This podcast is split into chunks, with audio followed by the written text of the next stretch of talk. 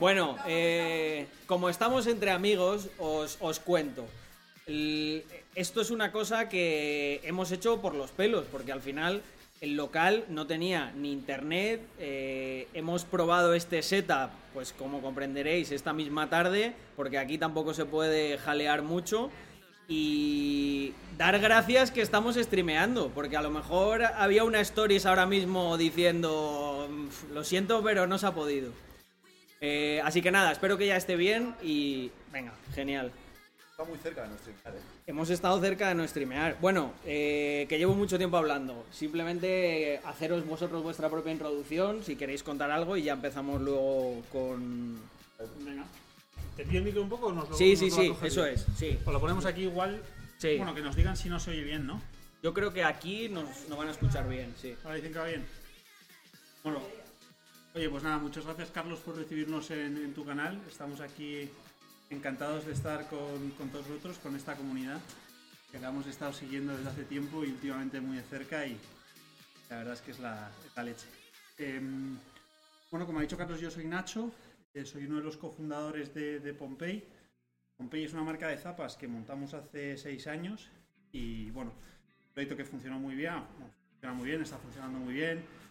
Es un proyecto con más ya de, bueno, conocí a Carlos hace mucho tiempo porque al final por, bueno, el nexo entre Pompey y Muro, eh, pues nos conocíamos, aunque es verdad que no habíamos, no nos habíamos puesto cara, habíamos empezado esto hasta hace bastante poco y nada. Pompey es un proyecto que, que, funciona muy bien, tiene 200 y pico mil clientes, seis tiendas, está en expansión, está en proceso de, salir fuera de, de España, pero bueno, a mí se me dio, yo soy emprendedor nato, eh, aprender y, y me junté me junté con José hace un poquito más de un año eh, con una oportunidad que vimos en comida rápida y, y de todos los segmentos burritos que luego imagino que hablaremos vamos a lanzar brutal Eso es. Eh, yo por mi lado, eh, bueno, yo no he emprendido nada de momento. Estoy, bueno, la primera. Es la primera vez. Sí que he emprendido con la pasta de otros. Eh, he utilizado el dinero de, las em- empresas más grandes para montar cosas. Primero en Burger King, expandiendo, bueno, llevando, siendo el jefe de, de toda la parte de Rusia y las repúblicas exsoviéticas, llevando ahí el negocio para todo, todo Burger King. Y luego con la pasta de Uber para montar aquí en España pues toda la parte de micromovilidad de Uber y tal.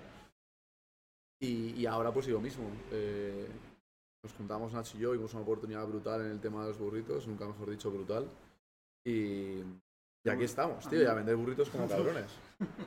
Bueno, voy a hacer un disclaimer porque, claro, los chicos cuando escuchan eso de, eh, monto cosas con dinero de otros, empiezan a, a frotarse las manos y tal.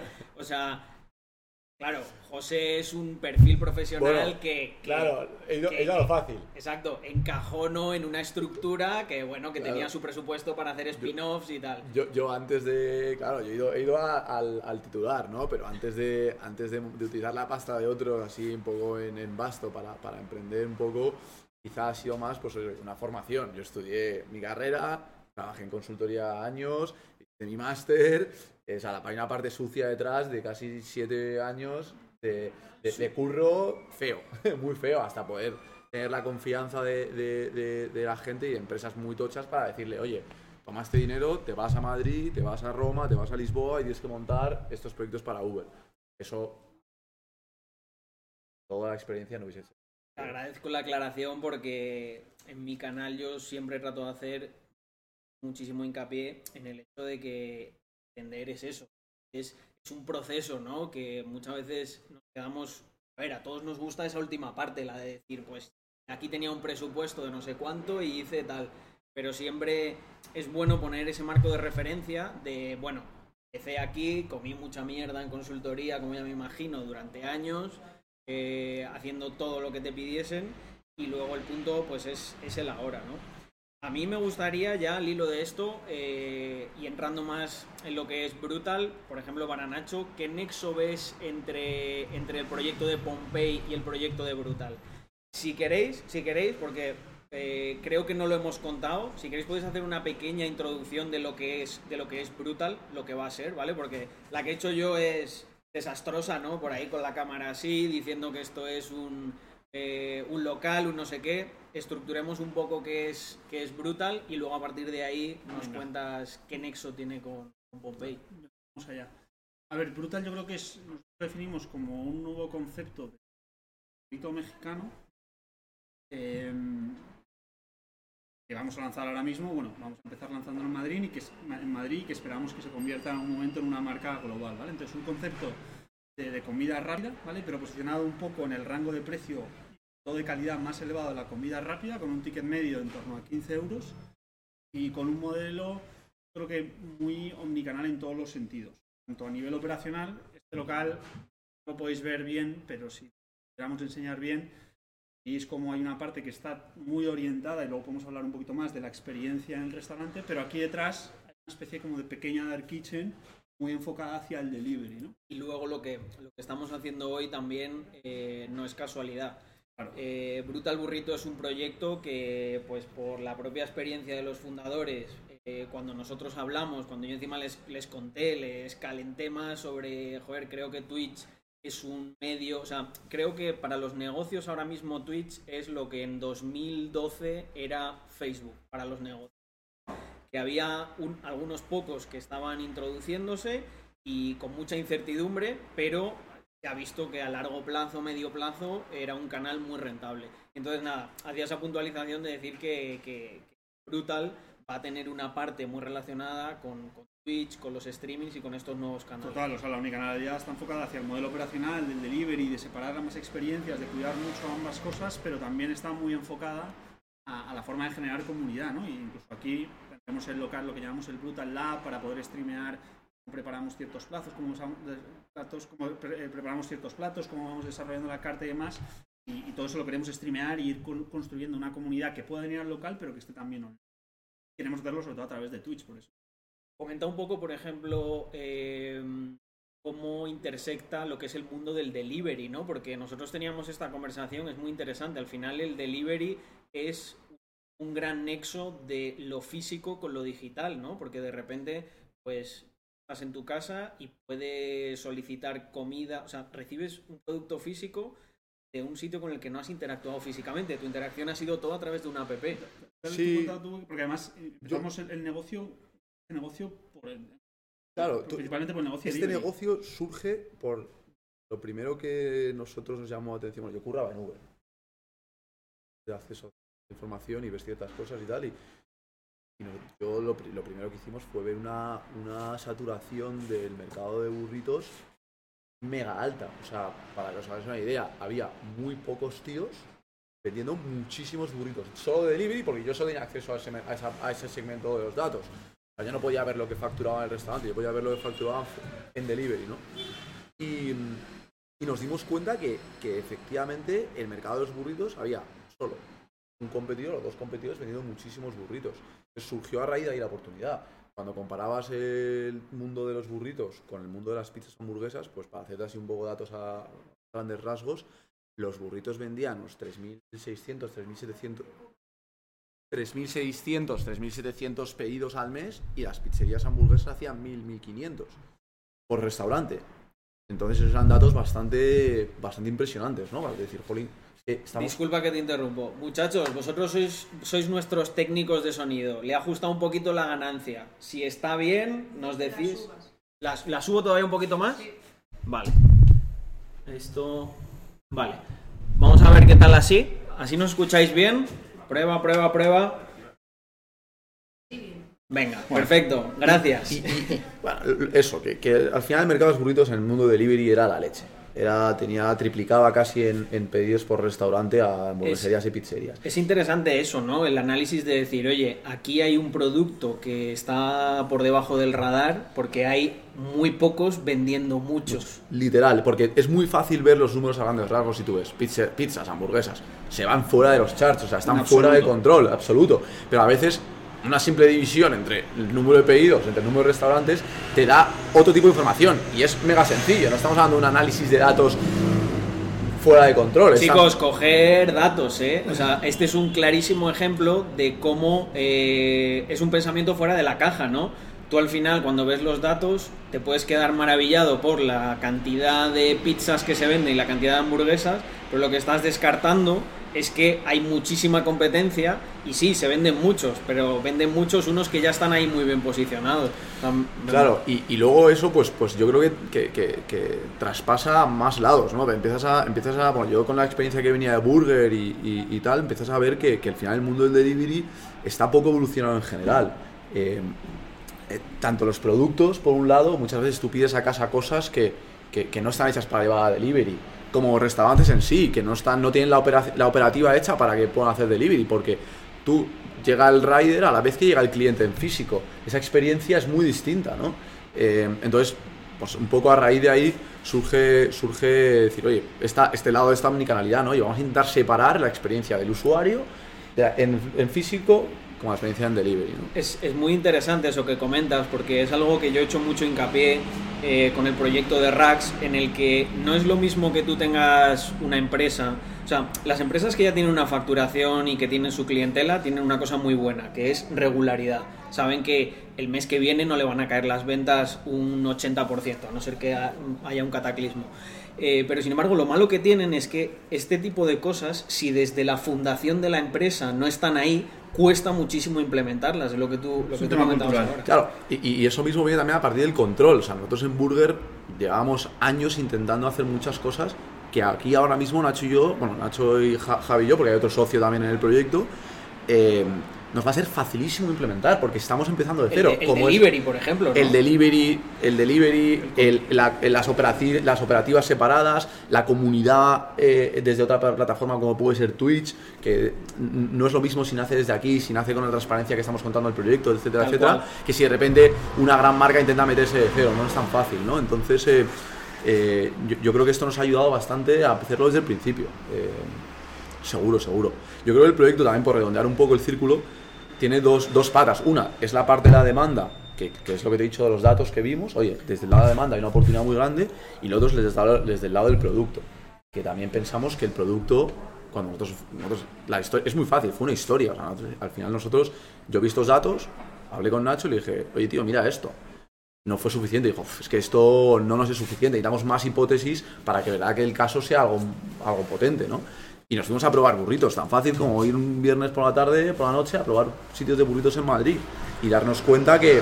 Bueno, nos cogimos el coche y nos fuimos a Barcelona también. Nos fuimos también a Barcelona, nos hemos ido a México, o sea, quiero decir, hemos ido a, todos lados donde hemos podido explorar eh, eh, cómo hacer el producto mejor o cómo entender bien el producto y nos dimos cuenta que, sobre todo en España, el producto era muy básico. O sea, el producto era, tú vas a un cualquier, no voy a hablar de competidores, pero hablas de competidor, competidor de burritos y te das cuenta que en todos los sitios son exactamente iguales que cambia el local, que es uno es amarillo, el otro es naranja, el otro es morado. Pero, eh.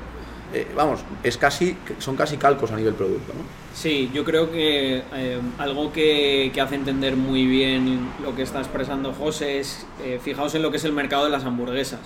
Hace 10 años en España a las hamburguesas les pasaba eso. Hay esta hamburguesa que conocemos todos, esta otra, y bueno, por ahí algunas cosas que una puede ser más interesante o menos interesante. Pero no había un, sector, no había un nicho que tuviese bien diferenciados pues oye, ¿cuál es la hamburguesa más premium que te puedes comer? ¿Cuál es la premium pero que todavía es asequible? ¿Cuál es la media? ¿Cuál es el fast food? literal. Y en el burrito estamos en ese momento, yo creo. Literal, y tan fácil como incluso ponerle un punto más a la receta. O sea, un punto más, no te tienes que ir a ningún nada sofisticado. Es decir, oye, es que le pongo una salsa distinta. ¿Sabes? Eso ya, ya, ya al menos en España, te diferencia de la, competencia. En, hay ejemplos, como te has dicho, de hamburguesa, hay ejemplos muy buenos. Hace 20, 30 años teníamos a cheeseburger con tomate y lechuga, y ahora tienes con queso de cabra, con salsa barbacoa, con cebolla, no sé cuántos. Entonces, mira lo que ha evolucionado. Pues nosotros un poco seguir quizá esa línea. Y una cosa que me, que me gustaría que comentarais, si, si, quieres tú, Nacho, el tema de, volviendo al delivery, eh, porque hay una característica muy importante del producto que vosotros vais a vender en el delivery y es que se conserva muy bien que si te das cuenta, José antes comentaba esto, ¿no? Dice, hay muchos proyectos que, claro, es que no se han pensado para delivery. Es que, claro, es que literalmente hay comidas que no llegan bien eh, si se pasan media hora en el cajetín de una moto. Sí, a ver, el delivery es fundamental porque antes ya de que estallase el COVID, la restauración en España estaba creciendo, crecía lo que era restauración organizada, que son franquicias, cadenas grandes, y crecían todas gracias al delivery. Lo bueno que tiene el burrito es que es un producto cuya idiosincrasia es muy buena para, para, que sea un buen producto de delivery, por el simple hecho de que es que va empaquetado, entonces no se desmonta en un trayecto, el rider al final pues pasa, tiene, un, mete un producto en una caja, ¿no? Y esa caja pues va, tiene que viajar X kilómetros y durante ese momento se va moviendo, entonces el producto no se desmonta y luego al ir compacto y bien cerrado mantiene muy bien el calor.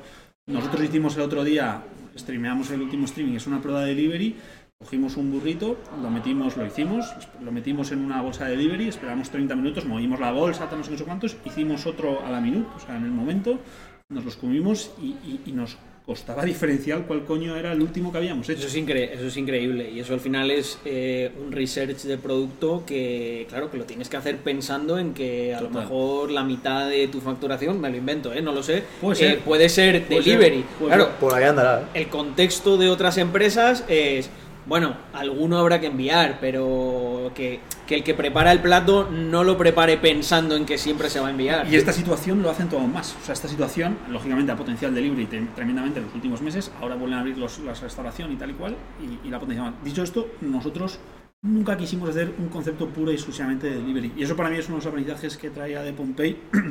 y es que el físico, aparte de que ayuda mucho, te ayuda a crear otras cosas. Nosotros queremos transmitir en Brutal mucho más allá que un producto rico que un producto eh, eh, cojonudo, ¿no? Entonces, parte de eso es la experiencia física, ¿no? Eh, aquí en el local vamos a tener una máquina de tortillas que hemos importado de México, que es donde nosotros, porque hacemos las propias tortillas, o sea, va a respirar algo que si lo hiciéramos solo con una kitchen sería muy jodido. Aparte de la awareness que te da el tener un local en una calle como esta, donde pasan montones de gente todos los días, ¿no? Exacto. Estamos en San Bernardo número 64. 64 eh, gente, también aprovechad. Eh, luego haremos un. Estamos haciendo un hosteo, haremos un raideo y en, streamings futuros también, porque tenemos una, colaboración eh, muy pensada a largo plazo.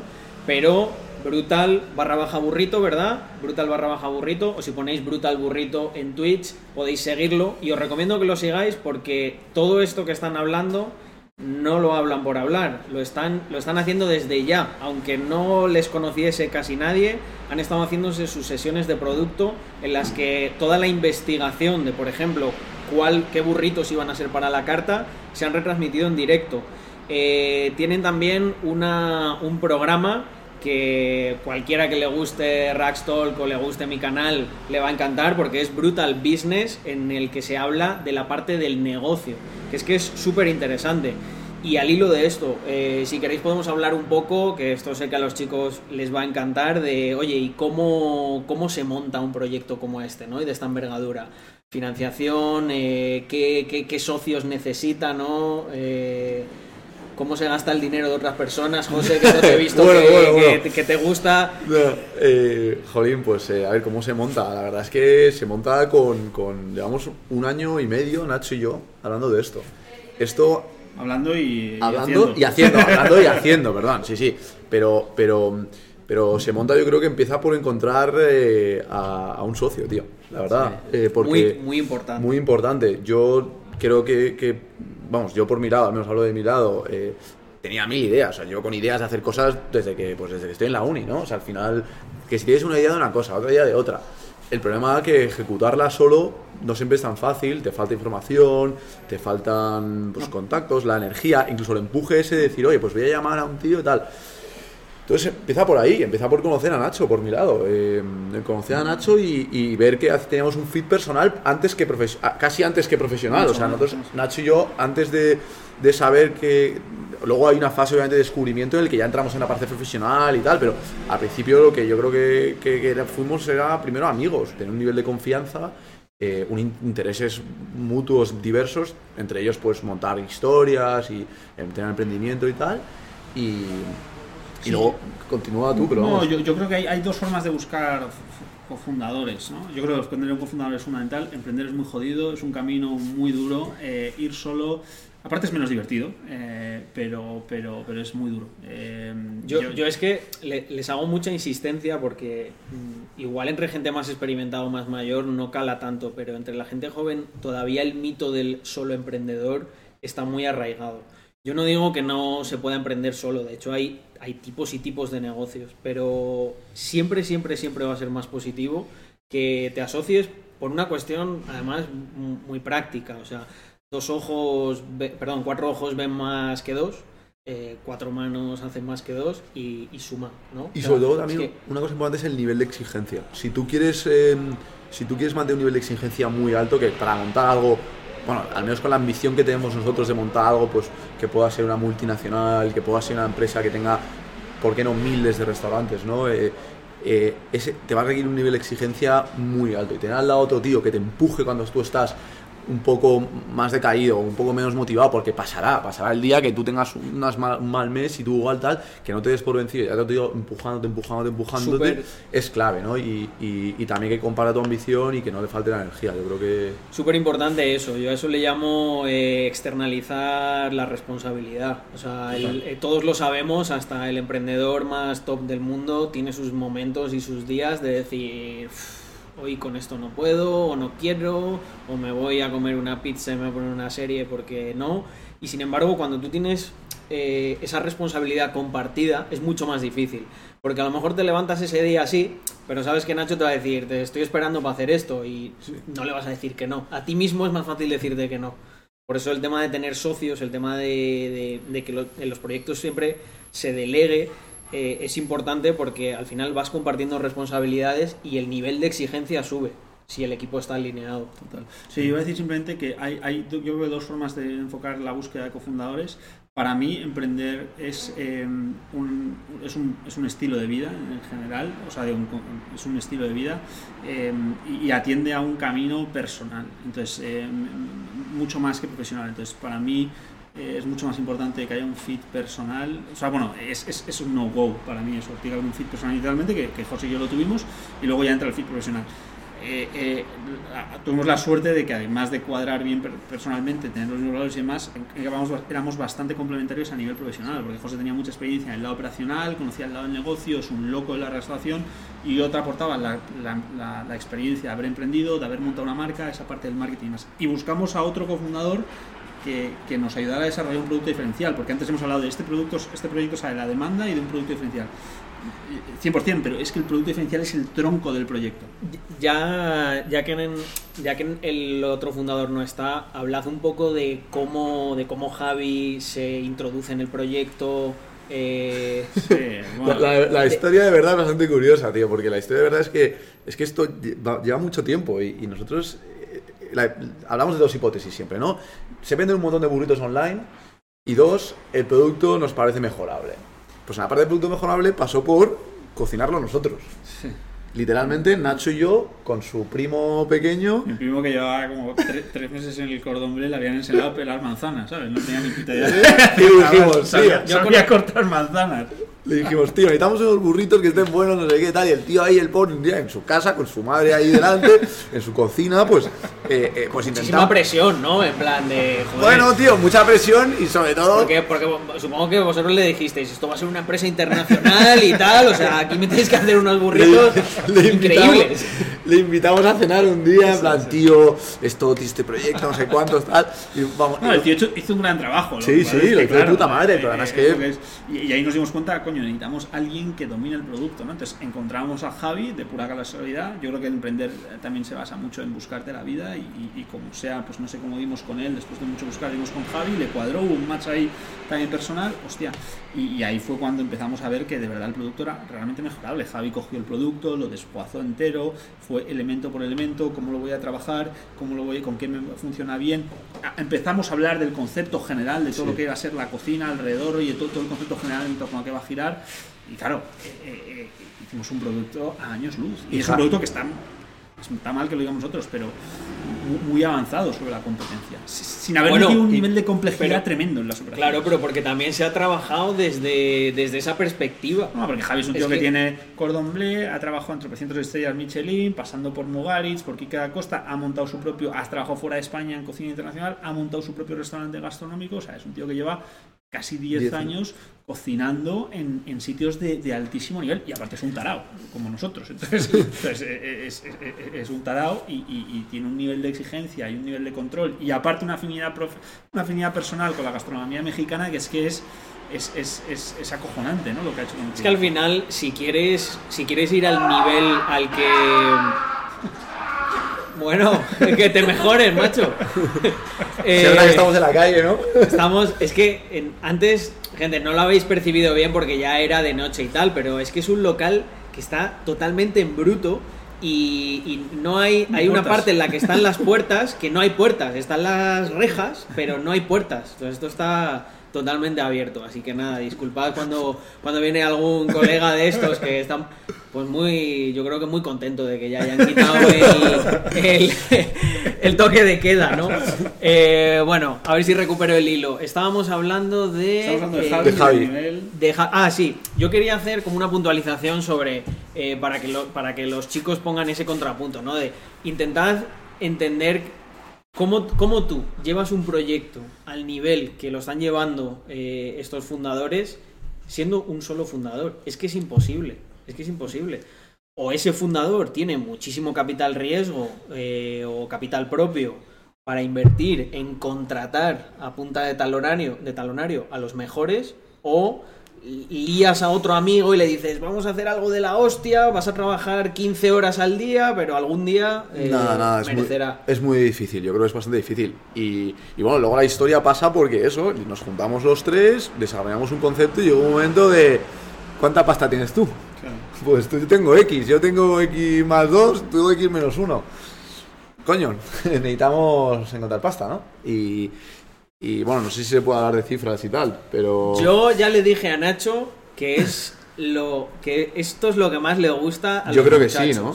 Sí, Y que puede, es encima, y sí. que es les, voy- les a- dado les voy a poner presión gente les voy a poner presión es una Sí. prueba de vuestro compromiso de verdadera transparencia Sí, no yo- de decir o sea mira recientemente nosotros en Rax tenemos el programa este de Reaching the Million y tenemos la facturación en directo no a ver es un pro- es un proyecto pequeño no que además no tiene capital externo y tal solo solo lo de los socios pero yo creo que esto, eh, de verdad, ser pionero en estas cosas y hablar hoy en público y que quede grabado sí. y tal, eh, es, es algo de lo que no vais a arrepentir en un futuro. Eh, Esto es un proyecto que inicia con 50.000 euros por parte de los fundadores, eh, de José, Javi y mía, y por 300.000 euros de capital privado. O sea, 350.000 euros de, de equity y luego le hemos metido eh, deuda, hemos metido financiación de proveedores, pues hemos llegado a un acuerdo con Heineken para que ponerle aquí dar sus cervezas en el local. No vamos a dar Heineken, pero vamos a dar Lagunitas, que es una IPA suya, vamos a dar el Águila sin filtrar, vamos a dar varias cervezas mexicanas que tienen sol, desperados, tal y cual. Y entonces ellos nos han puesto eh, bastante pasta, que nuestro curro nos ha costado convencerles y demás. Pero nos Mucho, puesto, mucho, mucho, eh, mucho. eh, mucho dinero para, para abrir el local y, y luego hemos conseguido también a través de nuestros inversores pues préstamos bancarios y demás pero son 350.000 euros Y, de y capital y unos 400.000 un poco más de deuda De- cuando has dicho mucho, mucho, Digo- claro, aquí la gente se va a quedar con mucha curiosidad. Entonces, os pregunto, ¿cómo, cómo, cómo es eso? ¿Cómo es negociar con alguien como Heineken de Pues- tú a tú y decirle, oye, tengo esta idea, Tío. eh, Sí, ayúdame? Lo primero era, bueno, era contactar, tener contactar con la gente que les conocía. Quiero decir, hacer el networking, ¿no? Pues, eh, pues conocerles. Y, y ahí pues encontramos un, un conocido de Nacho y que bueno, ahora nos está ayudando bastante con el proyecto, que se llama Miguel Bonet, que, que la verdad eh, es un crack y, y nos está ayudando mucho con el proyecto. Y él les conocía, oye, yo os os presento, como nos puedes presentar tú a, a un streamer que conozcas o a cualquiera, ¿no? Y, y hablamos con ellos, primera toma de contacto, oye, pues eh, esto es lo que vamos a montar, ¿vale? Pues, eh, En, sí, ese, sí. en ese momento les, les hicisteis un pitch. En ese momento le hicimos un pitch verbal, luego le hicimos un pitch físico, con una presentación, con todos los números, esto es lo que vamos a vender, esto es lo que queremos, estos somos quienes somos. tener un- obviamente también es lo mismo siempre, tienes que tener un track record que te dé una confianza, una reputación. una ¿no? reputación. Coño, ¿quién, quién es Nacho? Ah, Nacho ha montado una historia de éxito, ¿quién es José? ¿Dónde viene? Bueno, yo vengo del mundo de la restauración, ¿quién es Javi? Javi es un tío que controla el producto, todo, todo, todo encajaba, ¿no? Sí, hay un inversor aparte. un que inversor aparte que nos ha dejado el dinero, que está que, que ha invertido, que el perfil del inversor, oye, el inversor es tal, ah, pues eso da una confianza. Luego unos tíos que te presentan un plan que también tiene su fundamento de, oye, partimos desde dos hipótesis, estas dos hipótesis, vamos a montar el restaurante de esta forma, necesitamos tanto dinero, si vendemos tanto, vamos a ganar tanto y te vas a tener vuestro dinero en tanto. Sí, bueno, y que no, no hablamos de un restaurante, o sea, tenemos este es Sí. primer restaurante, ahora eh, con este restaurante lo que hay que hacer es validar el modelo a, a nivel comercial y a nivel operacional, y luego la idea es escalarlo, montar otros, una primera fase de expansión de unos 15-20 restaurantes en España y ojalá podamos estar en la posición de poder saltar fuera, porque nosotros hemos montado Brutal Burrito eh, para que se convierta en un negocio internacional, o sea, to- todo está montado desde ese plano. Esta charla está fenomenal porque al final los chicos eh, me tienen a mí, que hablo de mis experiencias, de lo que hago, tratando de ser muy transparente, de ser honesto, ¿no? De, de decir muchas veces esa parte que la gente no quiere oír, ¿no? De decirle a lo mejor a muchos de los que están aquí, no, vosotros no podéis hacer esto mañana. ¿Por qué? Porque se necesita una reputación, ¿no? Que me viene muy bien, ¿no? Yo soy alguien que tiene un pensamiento como muy largo placista, ¿no? Total. Eh, los chicos tienen muchas influencias de, de gente que hay en internet, ¿no? Negocios muy cortoplacistas, gente que busca como el quick cash y que al final eso llega a un momento que sí, que, que puedes ganar mucha pasta rápido, pero si quemas tu imagen, si quemas tu reputación, no te vas a poder presentar ni ante inversores eh, de este calado, ni básicamente no vas a poder desarrollar un proyecto de, esa magnitud. Entonces, como muy importante el tener siempre en cuenta eso, el no desesperar, o sea, estos chicos que veis aquí, hubo momentos en los que no estaban manejando ese capital, eh, tenían un montón de incertidumbre, tenían las mismas dudas que todos los que estáis... eh, Seguimos teniendo. ¿eh? Seguimos, Todos los eh, días. seguimos mucho. muy importante eso y que eso es verdad que siempre sigue, ¿no? Que Total, eso te acompaña a, otra escala, pero la sensación de de No, que se te desmonta todo en un momento, pero vamos. Tío, que, que nosotros ahora mismo, o sea, a, mí, a, a- a Nacho y a mí, a Javi también, eh, a los tres socios, mañana Brutal no funciona o va mal y nos pone un estrés, ¿sabes? Eh, estamos poniendo un esfuerzo brutal, también en, en términos de capital nuestro, no nos ha, nos ha costado pasta ahorrar lo que hemos ahorrado, aunque sea poco comparado con todo lo que necesitamos, ¿no? Pero, jolín, eso, y luego eh, eh, todo y, el la- y tiempo... la- y las horas, exacto. Las horas, el tiempo invertido, obviamente. que y la reputación también. También, la reputación, en que- en- otros países no está mal visto fracasar. Aquí en España es mucho más jodido. Yo, yo creo, no creo mucho en eso, pero, pero, pero es algo que, te, que quieras que no por la noche uf, te, te- te- te- te suena ahí en la cabeza. Yo por eso creo que es muy importante eh, lo que hoy estáis haciendo, ¿no? Hablar con transparencia del proyecto, eh, streamear como estamos streameando con todo el local en bruto, ¿no? En, el momento en el que, o sea, nosotros hemos tenido muchas charlas en, en las semanas previas y, si me apuras, meses previos, ¿no? Para, para montar toda esta colaboración y, y, joder, yo lo que les insistía mucho, eh, tanto a Nacho como a José, es... Si es que, mirad, eh, tener cero presión, ¿no? Es que aunque, aunque el audio no haya sonado bien y tal, eso es lo bonito de estos canales, que nuestra insignia es esa transparencia. Total. No hay un decorado con todo maquillado, con las cifras perfectas, con tal. Porque yo creo que la gente está muy cansada de eso. Entonces, joder, el tener, el que, pues quizá Brutal Burrito dentro de cinco años sea un referente de, oye, cómo se construyó un negocio de restauración desde cero, con sus aciertos, con sus cagadas. Eh, otra cosa que también eh, está bien hacerlo desde aquí, tío, es que, es que esto empieza aquí, ¿sabes? Empieza en un local en bruto, eh, que venimos, después de las, experiencias que tenemos Nacho, Javi y yo, seguimos viniendo a una obra, a controlar que la obra va bien, seguimos comiendo, digamos, entre comillas, la mierda que, que- que hay que comer para esas cosas, que no son sencillas, ¿sabes? Eh, y también yo creo que parte de que la gracia de que el streaming lo hagamos aquí es decir, tío, es un poco figurado, ¿no? Pero es decir, tío, es que esto se empieza así, se empieza comiendo barro, ¿sabes? Es que, es que no hay otra. Y lo bonito, ¿no? Yo, yo siempre le insisto mucho a, a los chicos y cuando vas, cuando vas escalando, cuando vas progresando, ¿no? Eh, todo eso tiene sentido porque hubo un momento en el que todo era muy diferente, todo era muy mierda y, y cuando las cosas te van un poco mejor, eh, te sientes agradecido porque recuerdas el momento en el que no era así Total. es lo que le da sentido, ¿no? Es lo que yo digo muchas veces de... eh, habrá gente por ahí que sí, que su padre es multimillonario, le compra un Lamborghini y digo, te puedo asegurar que esa gente no le da el, no le da el mismo valor, no puede, porque no, eh, no ha estado ahí eh, comiendo barro eh, para conseguirlo. Y que no, que no es hate ni nada, sino, oye, de puta madre, disfrútalo, pero, pero al final todo va como de, de proponerse una meta, conseguirlo, y si no lo consigues, aprender. O sea, a mí me gustaría también eso, que vosotros eh, habléis, por ejemplo, de, más de la parte esa de algún fracaso, algo que digáis, joder, pues mira, eh, aquí, o yo qué sé, o algún momento que hayáis tenido difícil en, en el desarrollo de Brutal, alguno especialmente difícil.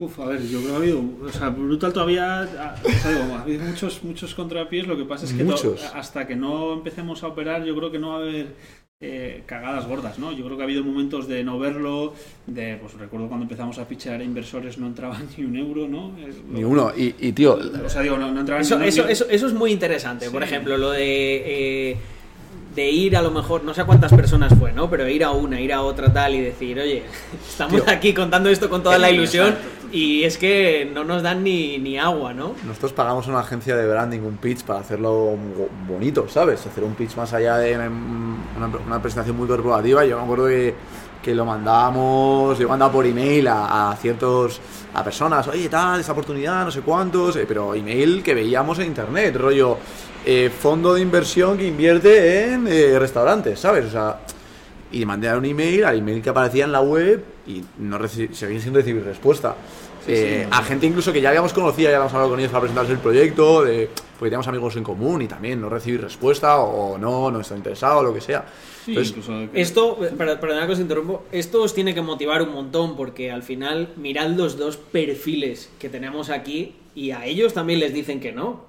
Y es que eso es una constante. O sea, y además cuanto más alto tires, más probabilidades es de que te digan, eh, Además, es verdad que nosotros estábamos siendo un pelín exigentes porque queríamos, yo creo que un inversor que fuese ligeramente profesional o supiera bastante del, del mercado. Entonces, quiero decir, no nos fuimos a encontrar muchos tickets pequeños de amigos y tal. Fuimos a intentar decir, tío, queremos que el otro socio, el socio financiero, que fuera sea también inversor y socio estratégico, ¿no? Que ya... se pudiera permitir- y es lo que nos está aportando. O sea, tenemos un socio, yo creo que el, del mejor nivel que podíamos tener. Sí. Vamos, es- yo lo conozco hace tiempo y, y es, es, es- es acojonante, le hemos tenido muchísima suerte y ya estamos viendo cómo repercute en el proyecto, ¿no? A la hora de sentarnos con bancos, a la hora de sentarnos con proveedores, a la hora de, de- de desarrollar el negocio sin ni siquiera haber empezado a vender. O sea, que, eso lo estamos viendo. Sí, eso es una cosa que, que los chicos me han escuchado a mí muchas veces, ¿no? Con el tema de racks. Nosotros nos lo dicen mucho de, oye, ¿por qué no, por qué no metéis financiación externa? Si es un proyecto que, joder, que crece bien, que crece con sus propios recursos. Y es un poco por eso, porque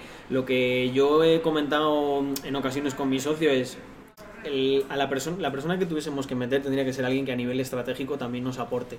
Porque no es una necesidad de capital. Claro. Hay otros proyectos que sí, que queman mucha caja y dice, oye, yo lo que necesito es un tío con mucha pasta y con una visión muy a largo plazo y que me, me desahogue.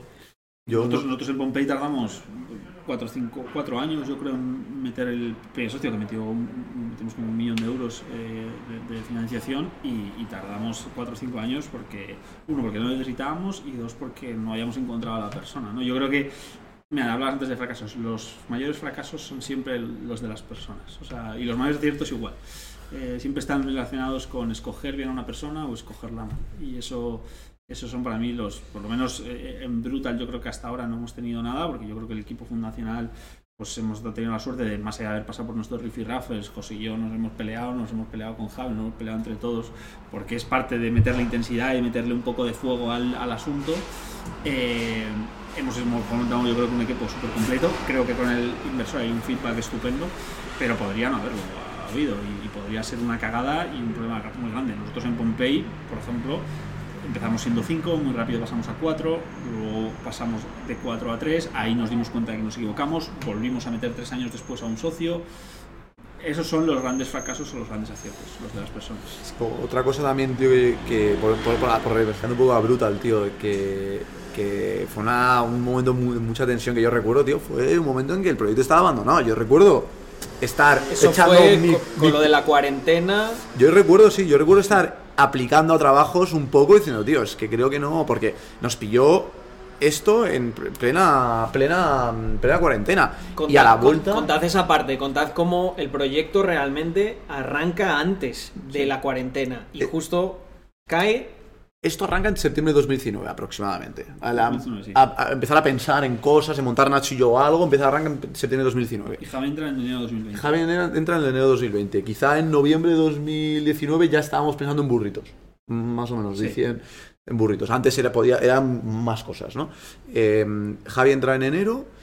eh, venga, va, abrimos en verano un local, no sé cuántos, buscamos la pasta ahora, no sé qué, un plan perfecto, no sé qué tal. Pam, medio de marzo, gracias a Dios no firmamos ningún local, no firmamos nada. No teníamos ni sociedad No teníamos todavía. ni sociedad todavía ni nada, pero bueno. eh, pam, cuarentena. Bueno, espe- Perdona que te interrumpo, pero es que esto lo sé que les interesa un montón. Porque claro, ¿qué ocurre? Eh, bueno, sabéis que no vivimos en el país que a nivel legislativo y burocrático sea el más claro del mundo ni el más cómodo. Entonces muchos chicos eh, siempre me dicen, pero es que eh, ¿cómo, para empezar me tengo que dar de, alta de autónomo de tal? O sea, me gustaría que vosotros contaseis un poco, pues yo les hablo muchas veces de las figuras de pacto de socio, de todos los, los tipos de contrato privado que puede haber para estructurar la relación a nivel privado entre los socios, ¿no? Y ya por curiosidad, vosotros en esa fase que ya ha dicho Nacho, no teníamos sociedad, ¿cómo, cómo lo estructurasteis? yo diría- sociedad, pero, pero, pero lo primero que hicimos fue construir una sociedad con un pacto de socios. eh. O sea, Y pagar nuestra primera gran nuestra inversión. inversión un poquito más fuerte fue unos abogados que nos hicieron un pacto de socios. Porque otra vez, volvemos a lo de antes. Mayores fracasos, mayores éxitos son las personas. Entonces, más te vale regular bien la relación que vas a tener con tus socios y poner encima de la mesa lo que va a aportar cada uno. De hecho, nosotros tenemos roles un poco distintos y está regulado, eh, tanto cómo se va hacia un lado, cómo se va hacia otro, etc. etc. Entonces, ¿cómo empezar? Yo creo que si empiezas tú solo... Esto, per- perdona, Nacho. Esto que has dicho quizá es un poco por lo de que eh, a lo mejor no está equilibrado t- 33%, o sea, quiero decir, a partes iguales del este. Es que esto yo lo comento algunas veces de en los proyectos, a ver, siempre lo más cómodo es, venga, a pachas, eh, mitad y mitad. Pero realmente, y sobre todo en los proyectos en los que tienen una envergadura mayor o que lo llevan a cabo emprendedores que ya tienen experiencia, esto ocurre mucho, de decir, oye, no, no, no, no.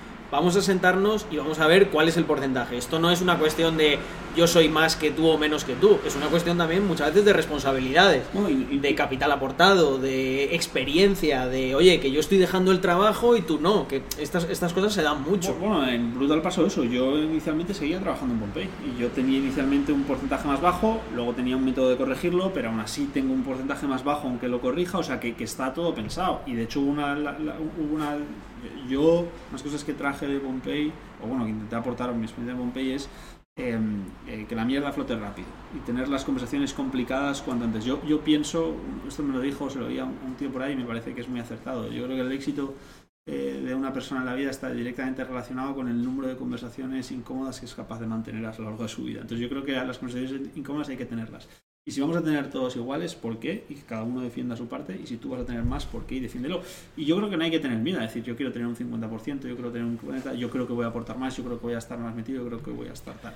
Hay que hacerlo con honestidad y con transparencia. Y en este caso en Brutal es así. O sea, yo en este caso tengo un porcentaje más bajo. Si finalmente se dan una serie de cosas, puedo subir mi porcentaje, pero está todo hablado y están las expectativas claras y está todo sobre la mesa. ¿no? Entonces, eh, Muy importante. Nada, iba, iba a decir muy rápido que vosotros sois el antiejemplo mío, porque yo siempre digo que prefiero emprender con alguien que lo veo muy profesional o que me cuadra mucho y hacerme amigo en el proceso que emprender con un amigo y quedarme sin él. Que esto, siempre además yo digo que esto no tiene por qué ser así, que hay Claro. mi- millones de empresas que se fundan con amigos, pero es un poco por también por dar esa puntualización de que también puedes emprender con alguien que es un perfecto desconocido al principio, pero que hay ese feeling y dices, oye, macho, es que este tío sabe un montón, me complemento bien, eh, hemos tenido esas conversaciones incómodas de, a ver, tú qué, cuáles son tus objetivos, o tú qué es lo que quieres, o cómo me ves a mí hacer esto, cómo te veo yo a ti. Es- no, esto es como un poco como el streaming, no hay bien ni mal, que lo decíamos antes. Y aquí lo, bien es hacerlo transparente y ya está, no que esté esto bien, que esté esto mal, que el audio se caiga, tal y cual. Pues eh, o es como una relación con una novia, ¿no? Es que no hay llevo tres meses con ella, me puedo casar, no llevo seis años ya. No, no hay ni bien ni mal, o sea, digo, cada uno hace las cosas como, como piensa, eh, como, como cree que debe hacerlas. Y para mí, lo importante de emprender es que es un camino de autoconocimiento acojonante, porque al final estás todo el puto día tomando decisiones. Y, la clave, yo siempre le digo, ¿qué es lo más importante para emprender? Saber qué coño quieres hacer. Porque es que la gente tiene infravalorado el poder, lo, lo- lo jodido que es saber lo que quieres hacer. Y si lo quieres hacer con alguien, saber que ese alguien quiere hacer lo mismo que tú quieres hacer. Entonces son dos pasos. Saber qué coño quieres hacer tú Mira, y, y que parece, tenga- pa- parece que está como súper guionizado porque decís, pero no es así, chicos. Lo que pasa, decís un montón de cosas que, que yo digo, ¿no? El de te tienes que conocer a ti mismo y emprender es algo buenísimo porque te estás sacando constantemente Pero porque estás tomando de esa- decisiones, entonces claro, estás pensando todo el rato, yo valoro más esto, valoro, valoro más para la, para la gente, valoro más ganar un 3% más, a- valoro más esto, tal. ¿Qué, misiones a largo plazo, tomo decisiones en función de esto, de verdad soy diferente en el producto, cómo lo estoy bajando esto, estás todo el día. Y es que ese es el motivo principal por el que no hay un camino perfecto, por el que no puede haber un gurú que te diga, tú tienes que hacer esto, esto, No, esto no y esto, o un curso que te diga, porque hay una variable que es la persona, Total. que es imposible de imputar. O sea, Total. tú a lo mejor te pegarás trabajando, si Dios quiere, con José 20 años y te darás cuenta que a lo mejor en los últimos 5 años todavía vas conociendo cosas Total. que, que no conoces. Es que... Tío, yo, yo tengo muchas veces esta conversación, tío. Hay veces que, lo he tenido contigo alguna vez, que yo, yo a veces estoy convencido que hay gente que, que somos amigos, que tienes de amigos que nunca, que, que luego no conoces tanto, tío. Incluso de amigos que, con los que en teoría eh, 10 años sé que dices, tío, es que tampoco he llegado a intimar con este tío, ¿no? Y, y, y a veces, jolín, con un proceso como el de Brutal, tío, pues estamos llegando a conocernos mejor gracias a esas conversaciones incómodas, gracias a esas cosas, ¿sabes? Yo me río porque el otro hace nada le comentaba, me puse a mirar las horas que había streameado en, en todo este año y me acuerdo que estábamos ahí en el chat como locos porque les decía, chicos, que es que hay con muchos de vosotros con los que he compartido más horas, muchas más horas, que con amigos, que con familiares, que con tal, ¿no? Para un poco haciendo defensa, ¿no? De, de esa transición que hay hacia lo digital, que hay mucha gente que todavía te dice, no, pero eso no, la gente que conoces por internet, eso no son amigos. Bueno, para mí eso no es así, macho. Tío, para o sea, nada. yo empiezo a tener, eh, joder, y por ejemplo a nivel profesional, yo hay gente con la que trabajo a nivel profesional todas las semanas que no conozco físicamente y que probablemente no conoceré en mi vida, a no ser que vaya por ahí por el mundo. Justo hoy, tío, estábamos hablando, es que le, le gasto muchas bromas, pero una de las personas que más nos está ayudando con el proyecto es un director creativo, que es el que nos está ayudando a crear pues, toda la parte de publicidad de la marca y tal. Y, y, y, tío, mm, llevamos currando con él eh, meses. seis o siete meses. Tío, yo le gasto bromas y le digo, tío, igual te veo y mides medio metro, tío. O, o te faltan las piernas, ¿sabes? ¿Sabes qué digo? No, y no te, porque no te he visto aún. Claro, de, de todas las videollamadas. De todas las todos videollamadas, solo videollamadas, solo videollamadas. Digo, tío, es que no te conocido. Y habrá alguno que igual, bueno, que, que, que, ¿sabes? Y yo me imagino que ya esas cosas son así. Y el tío dice, bueno, es que no hace falta vernos, tío. A ti, si no hubiésemos hecho este stream, probablemente nos hubiese seguido ayudando sin necesidad de Sí, vernos. nosotros, exacto, todas las sesiones que hemos tenido, excepto otra vez que vine tornado, aquí, sí. que vine a ver el local, eh, a petición mía además, dije, oye, por ver un poco cómo es, cómo es todo esto, pero sí, sí, y a mí me va pasando que hay mucha gente con la que no, no tratas. Y además, fijaos que este proyecto eh, yo creo que va a derribar y va a ser muy interesante para los muchachos porque si tú piensas en montar un restaurante, yo creo que traes un montón de prejuicios y de preconcepciones de, hombre, los, del, los que montan el restaurante eh, no van a tener todo el rato videollamadas. Pues, pues que veáis que, que sí. Todo el rato, pero vamos, con Elena tenemos videollamadas a diario, con... Bueno, es que no tenemos oficina No directamente. tenemos- es que no tenemos oficina y no nos planteamos Ni vamos a tener. ni- no nos Exacto. planteamos en oficinas en el, en el mega corto plazo. La única, la única que nos estaba dando mucha rabia, que yo decía siempre, macho, es que joder, nos gastamos 300 pavos y nos pillamos un almacén solo para streamear por el coñazo que es montarlo todo en mi casa y todo el rollo y tal. Cuando tengamos el local, probaremos, pero, pero igual nos hace falta, porque ten en cuenta que también el local se vacía mucho. Claro, Y y hay muchas, hay muchas streamear. horas, claro, hay muchas horas en las que no, No viene mucha gente, está cerrado, tal, pues oye, pues igual puedes hacerlo ahí o pues... Eso es, es optimización de recursos, ¿no? O sea, que veáis que también, eh, porque yo sé que mucha gente piensa, bueno, cuando un proyecto tiene ciertos niveles de inversión, ala, venga, a gastar. Y No, los proyectos... Eso. Es verdad, es verdad que hay gente que lo hace eso, porque yo los conozco.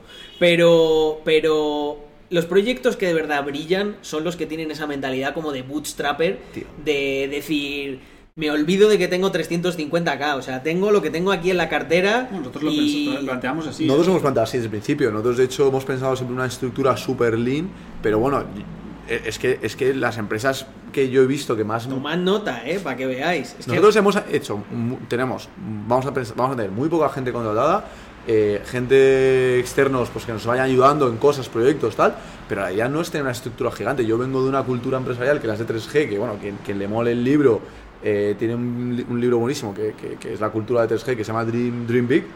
eh, que Cuenta, cuenta, cuenta un poquito de 3G que no hemos Sí, hablado, te- que lo te- sepan. Es, es un fondo brasileño que tienen una cultura un poco de la vieja escuela de ir muy a saco con costes, etcétera. Cu- cu- Sí, yo- eh, 3G básicamente es un fondo brasileño, ¿no? Que, que tiene varias... em- Que, Que es el dueño de Burger King. Bur- no es el dueño de. Burger King, es el dueño de Heinz, es el dueño de Loyas Americanas, el dueño de varias, varios, varios proyectos gigantescos, de ABF InBev, que es la cervecera más grande del mundo.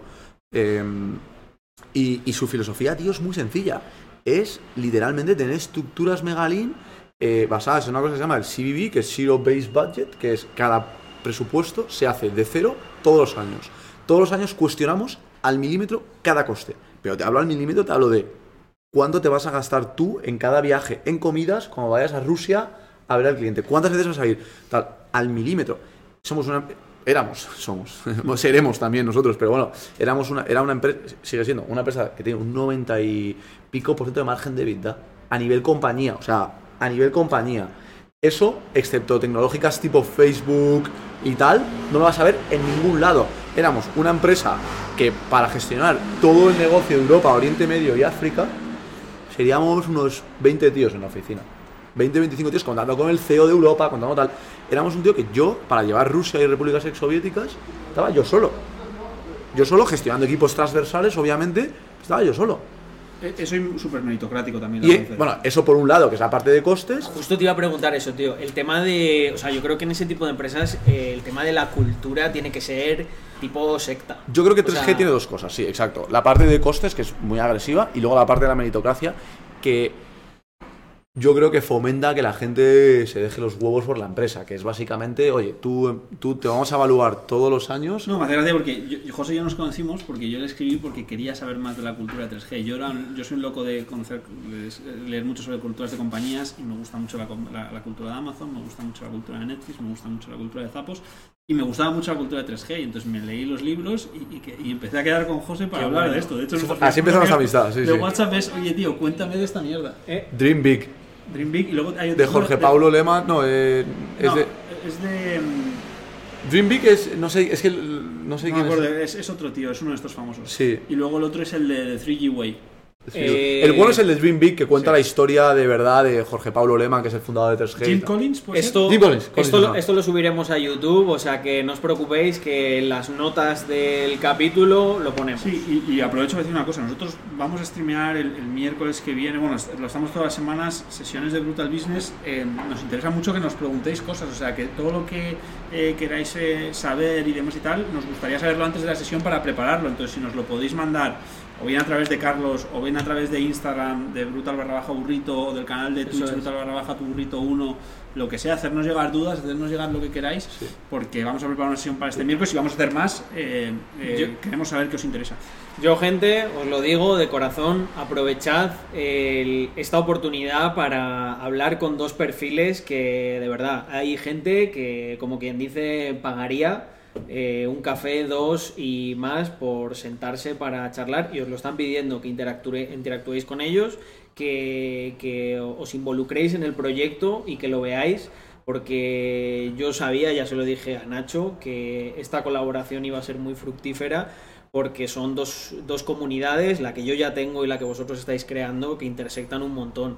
Y dicho esto, nada, por abrir un poco de boca para todos los viewers, eh, estamos trabajando en un montón de cosas locas, ya sabéis que yo soy muy, muy notas y queremos, yo voy a aprovechar todo lo que me dejen estos dos señores, este local, para hacer cosas en físico que nosotros por ejemplo no hemos hecho mucho y es siempre me dicen de tenemos que vernos no sé qué y tal pues yo pensaba en eso no en, en Joder. igual hacemos una sesión de quieras, presentación de producto de racks aquí y a los yo que sé los 20 primeros que vengan se comen un burrito y aunque sea solo por el burrito no por las zapatillas eh, espero que vengáis 100%.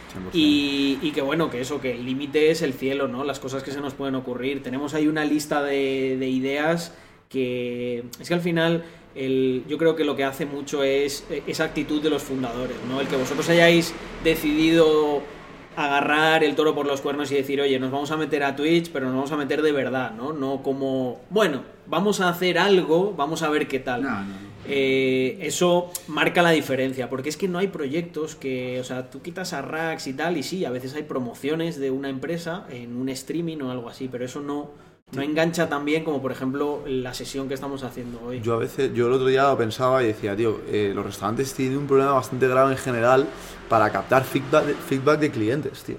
¿Cómo pillas el feedback de un cliente en masa?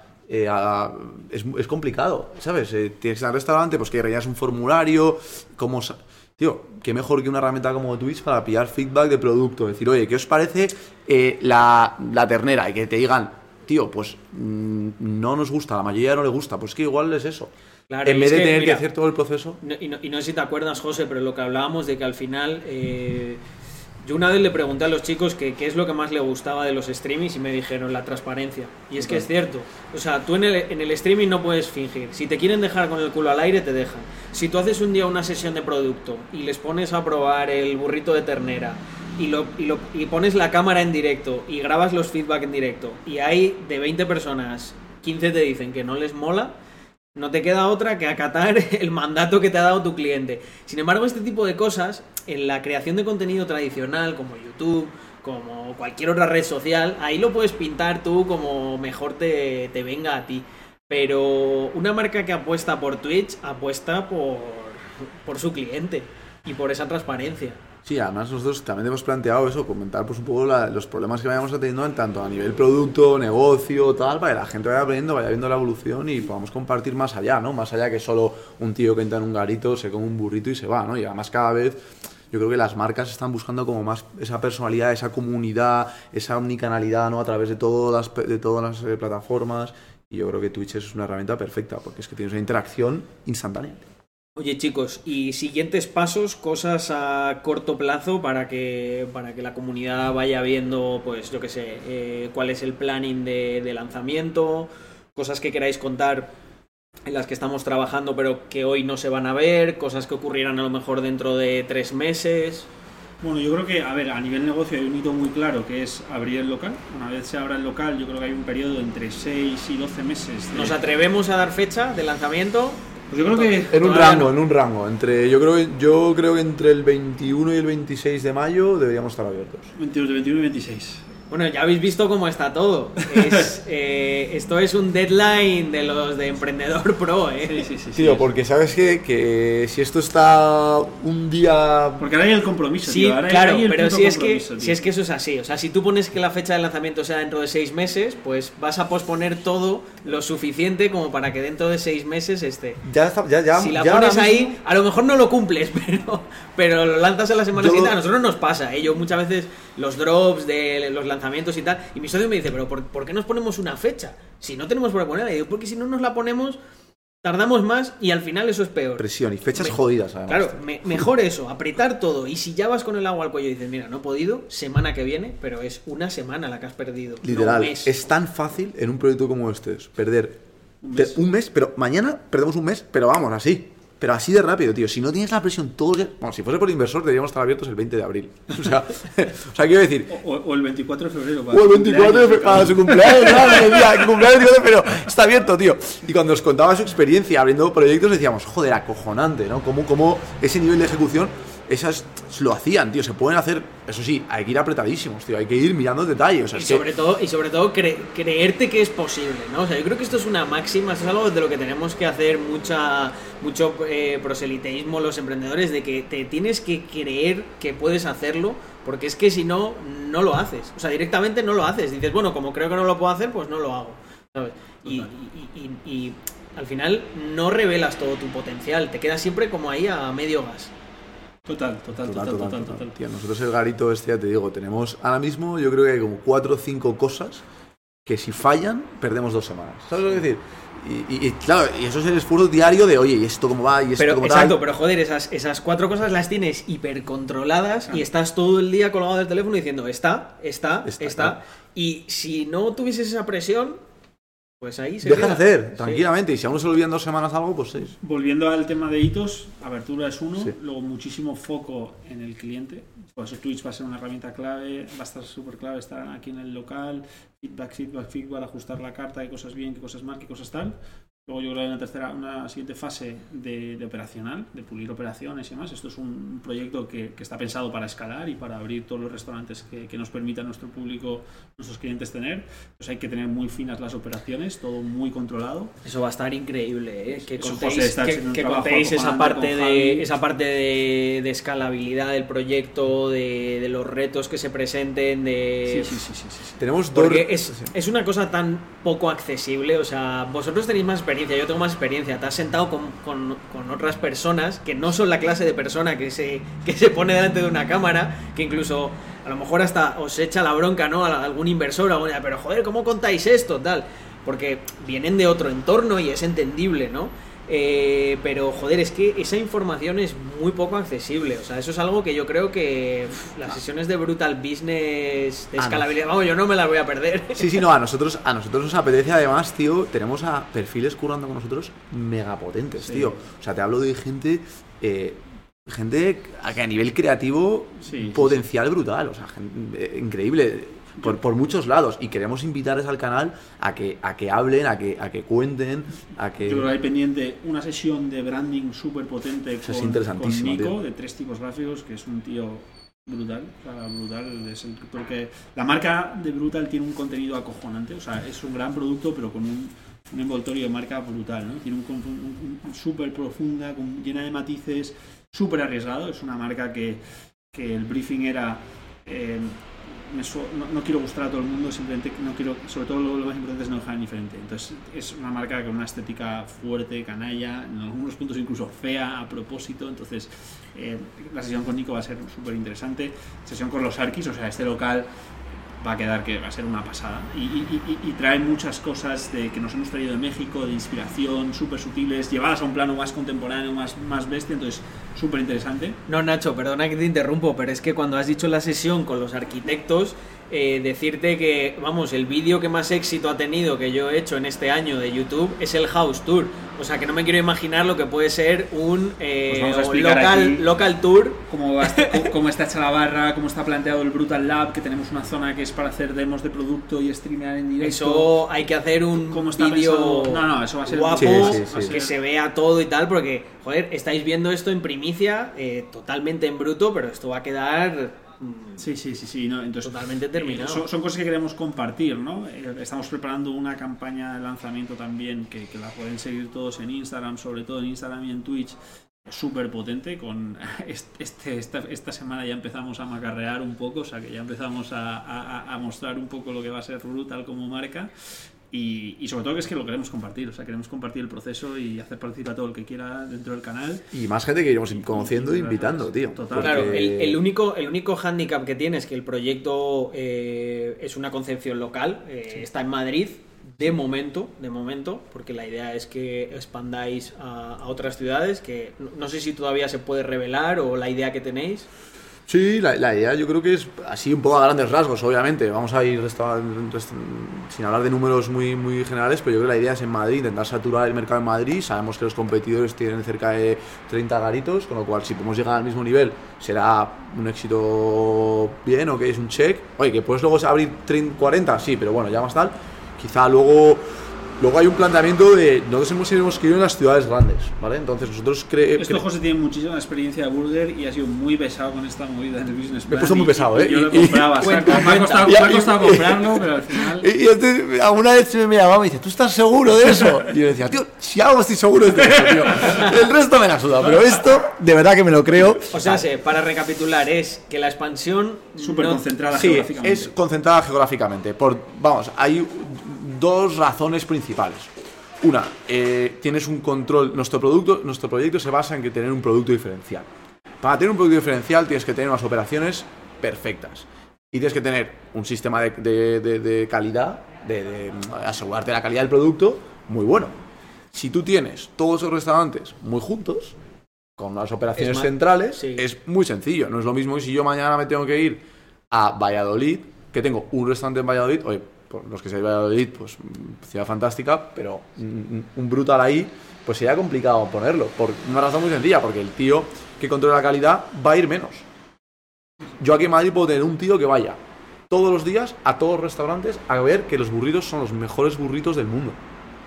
Si yo quiero dar los mejores burritos del mundo, es muy difícil que pueda expandirme megacapilarmente. Es muy difícil, porque no tendría el dinero suficiente para poner una oficina con un... Para mí esto es un planeta totalmente contrario Claro. al que era en Pompey, porque Claro. Pompey era, oye, si tenemos... Si ya- no, no- vamos a ver Para no canibalizar siete el- tiendas en el- Madrid, el- tenemos el público. Un, negocio online de puta madre, pues esto es una flagship, abro otra tal, no sé qué, no sé cuántos, voy, voy abriendo una, una expansión más núcleos urbanos grandes, porque tampoco es que las tiendas de Pompey que, eh, que paren todos a digo, tiene que, ca- tiene que haber población y tal, pero muy desagregada, porque no hay un control de la calidad. Tú mandas las tapas, las tapas están en la tienda, las tapas ni se ponen malas, ni hay que prepararlas, ni nada. El tío las vende, y si el tío Leo las vende de puta madre, pues las va a vender. Esto- Esto, es otra historia. Eso me Yo- tanto a José, ¿tú estás seguro de esta mierda? Yo- Porque a mí y- esto, yo Claro, porque es muy difícil, es muy difícil. Ten en cuenta que nuestro proceso de producción lleva hasta casi un segundo antes del tío se meta eso en la boca, eh, el burrito en la boca. Entonces, eh, eso si no lo tienes, estás muy muy cerca de eso, oye, que se puede hacer eh, con gera- algunas marcas, yo depende de qué otra marca lo haría.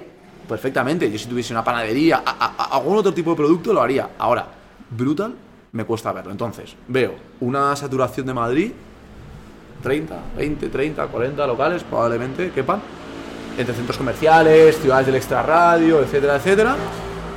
Luego, quizás allá de la ciudad, podemos, un bien, o elegir ir a lo grande y irnos a un Londres directamente, o irnos a Barcelona y luego Londres. Probablemente podemos hacer una cosa. Con Ahora, la, con la misma concepción, La misma con concepción. abrir varios en ese nuevo centro de interés y para tener... Sí, nosotros, yo no estoy seguro cuánto, cuál es el número ahora mismo, porque tendremos que empezar a operarlos y ver cuál es el número de eh, mínimo, ¿no? De locales que hay que tener en una ciudad para que eso, pues para que todo el sistema de calidad ese, que ese soporte de calidad que tenemos que tener eh, de sobrecoste, tenga compense económicamente. Habrá que verlo, habrá que probarlo con Madrid y tal. Pero, pero habrá que ver eso y en base a eso pues decidir, oye, pues esa ciudad nos interesa, esa ciudad sí, esta no, esta tal. Oye, que igual de repente te dices, es que si es que en San Sebastián me caben 5 y puedes llevar 5 a San Sebastián, manteniendo ese nivel de calidad, lo vamos a hacer. Esa es un poco la idea. Y luego otra parte muy importante de la expansión de Brutal es que queremos que probar que el modelo se puede hacer salida de sin salida de humos. Esto, es- Exactamente. esto es un extractor. ¿Cómo, eh, cómo es eso de sin Esto salida de humo? es una salida de humos. Esto vale una pasta. Esto vale una verdadera pasta. Y, y- y justo Y- el producto que vosotros hacéis se podría hacer... Con una cocina central, es- este, esta- este gran local está pensado para que sea una cocina central. Tiene, si te fijas aquí, medio local es Ah, cocina. vale, vale, Una cámara, hay unas cámaras Claro, grandes y aquí que, atrás. y que el local puede, este local abastezca al resto otros. y que el producto esté suficientemente trabajado en cercanía como para que sin perder la calidad tú puedas prepararlo en otro local sin salida de humo. Súper interesante. ¿Y ventajas de sin salida de humos? Disponibilidad de locales, ¿no? Disponibil- Primero, eh, la expansión que puedes hacer es mega rápida, porque hay, Hay, hay, muchos- hay normati- hay una normativa... hay una normativa mega estricta con esto, mega estricta por zonas, cada zona es un Aquí hemos estado muy jodidos porque esto es zona de esa am- ambientalmente protegida y hemos tenido mucha suerte con la licencia que, que- que ya estaba pedida y que nos la han permitido. Pero esta salida la hemos puesto nosotros, nos ha costado una pasta y si hubiéramos tenido un poco de mala suerte no hubiéramos podido coger este local para eso. Sí, sí, sí. Mucho, y eso, una expansión mucho más rápida. Ten en cuenta que hay muchísimos más locales sin salida de humos. eh, hay muchos. eh, conseguir salida de humos, aunque, lo, aunque pudieras, es complicado. O sea, es muy Y complicado. aparte que es un coste que sumas, que Y- la, la barato. Y amortización... el punto número dos es que es más barato. Y luego tiene otra parte que es un punto 3, 2.5, 3, que habrá que validarlo aún. Pero es, oye, y además controlo el producto mucho mejor. Descentralizado. Porque tenerlo centralizado, tenerlo tan cerca, no es lo mismo si yo me lo tuviese que llevar mm, a Cádiz. No es lo Sí. mismo, porque es un- Sí, es algo- sí, pero, pero, sé por dónde vas, que al final a nivel de tú a nivel de, exacto, a nivel de producción, a nivel de control de stock, por así decirlo, como está todo aquí, es muy, al estar centralizado es mucho más difícil que haya discrepancias, ¿no? De yo sé que si Javi está aquí, por ejemplo, y, y prueba las carnitas, que es un plato que ten- una- un burrito que tendremos, la probará y dirá, están buenas, van a estar buenas en 18 locales. Ahora, si hay 18 tíos haciendo carnitas, la probabilidad de que uno de esos la cague, ¿cómo de alta es? Es enorme. Entonces, Esto es, esto es una cosa muy interesante porque justo yo estoy como en un proceso contrario, que es eh, claro, bu- cuando tienes stocks y tal, siempre tienes el problema de los almacenes. Lo Y cuando más subdivides el almacén, además cuando tienes tallas y tal, es terrible porque, porque tienes que abastecer, a- o sea, tienes que multiplicar exponencialmente tu, tu stock, ¿no? Y una cosa que yo pensé es, joder, nosotros tenemos bastante público en Latinoamérica y estaba en unas conversaciones con unas personas que lo que me decían es, oye, ¿y si nosotros directamente, o sea, tú nos concedes, por así decirlo, la licencia y, y- y hacemos la ropa, hacemos las cosas aquí? Con las zapatillas iba a ser más complicado, pero es verdad que con la ropa se podría hacer. Pero nada, simplemente que me llamaba la atención que es totalmente al contrario, pero la verdad que en, en lo que tú estás proponiendo, José, tiene muchísimo sentido.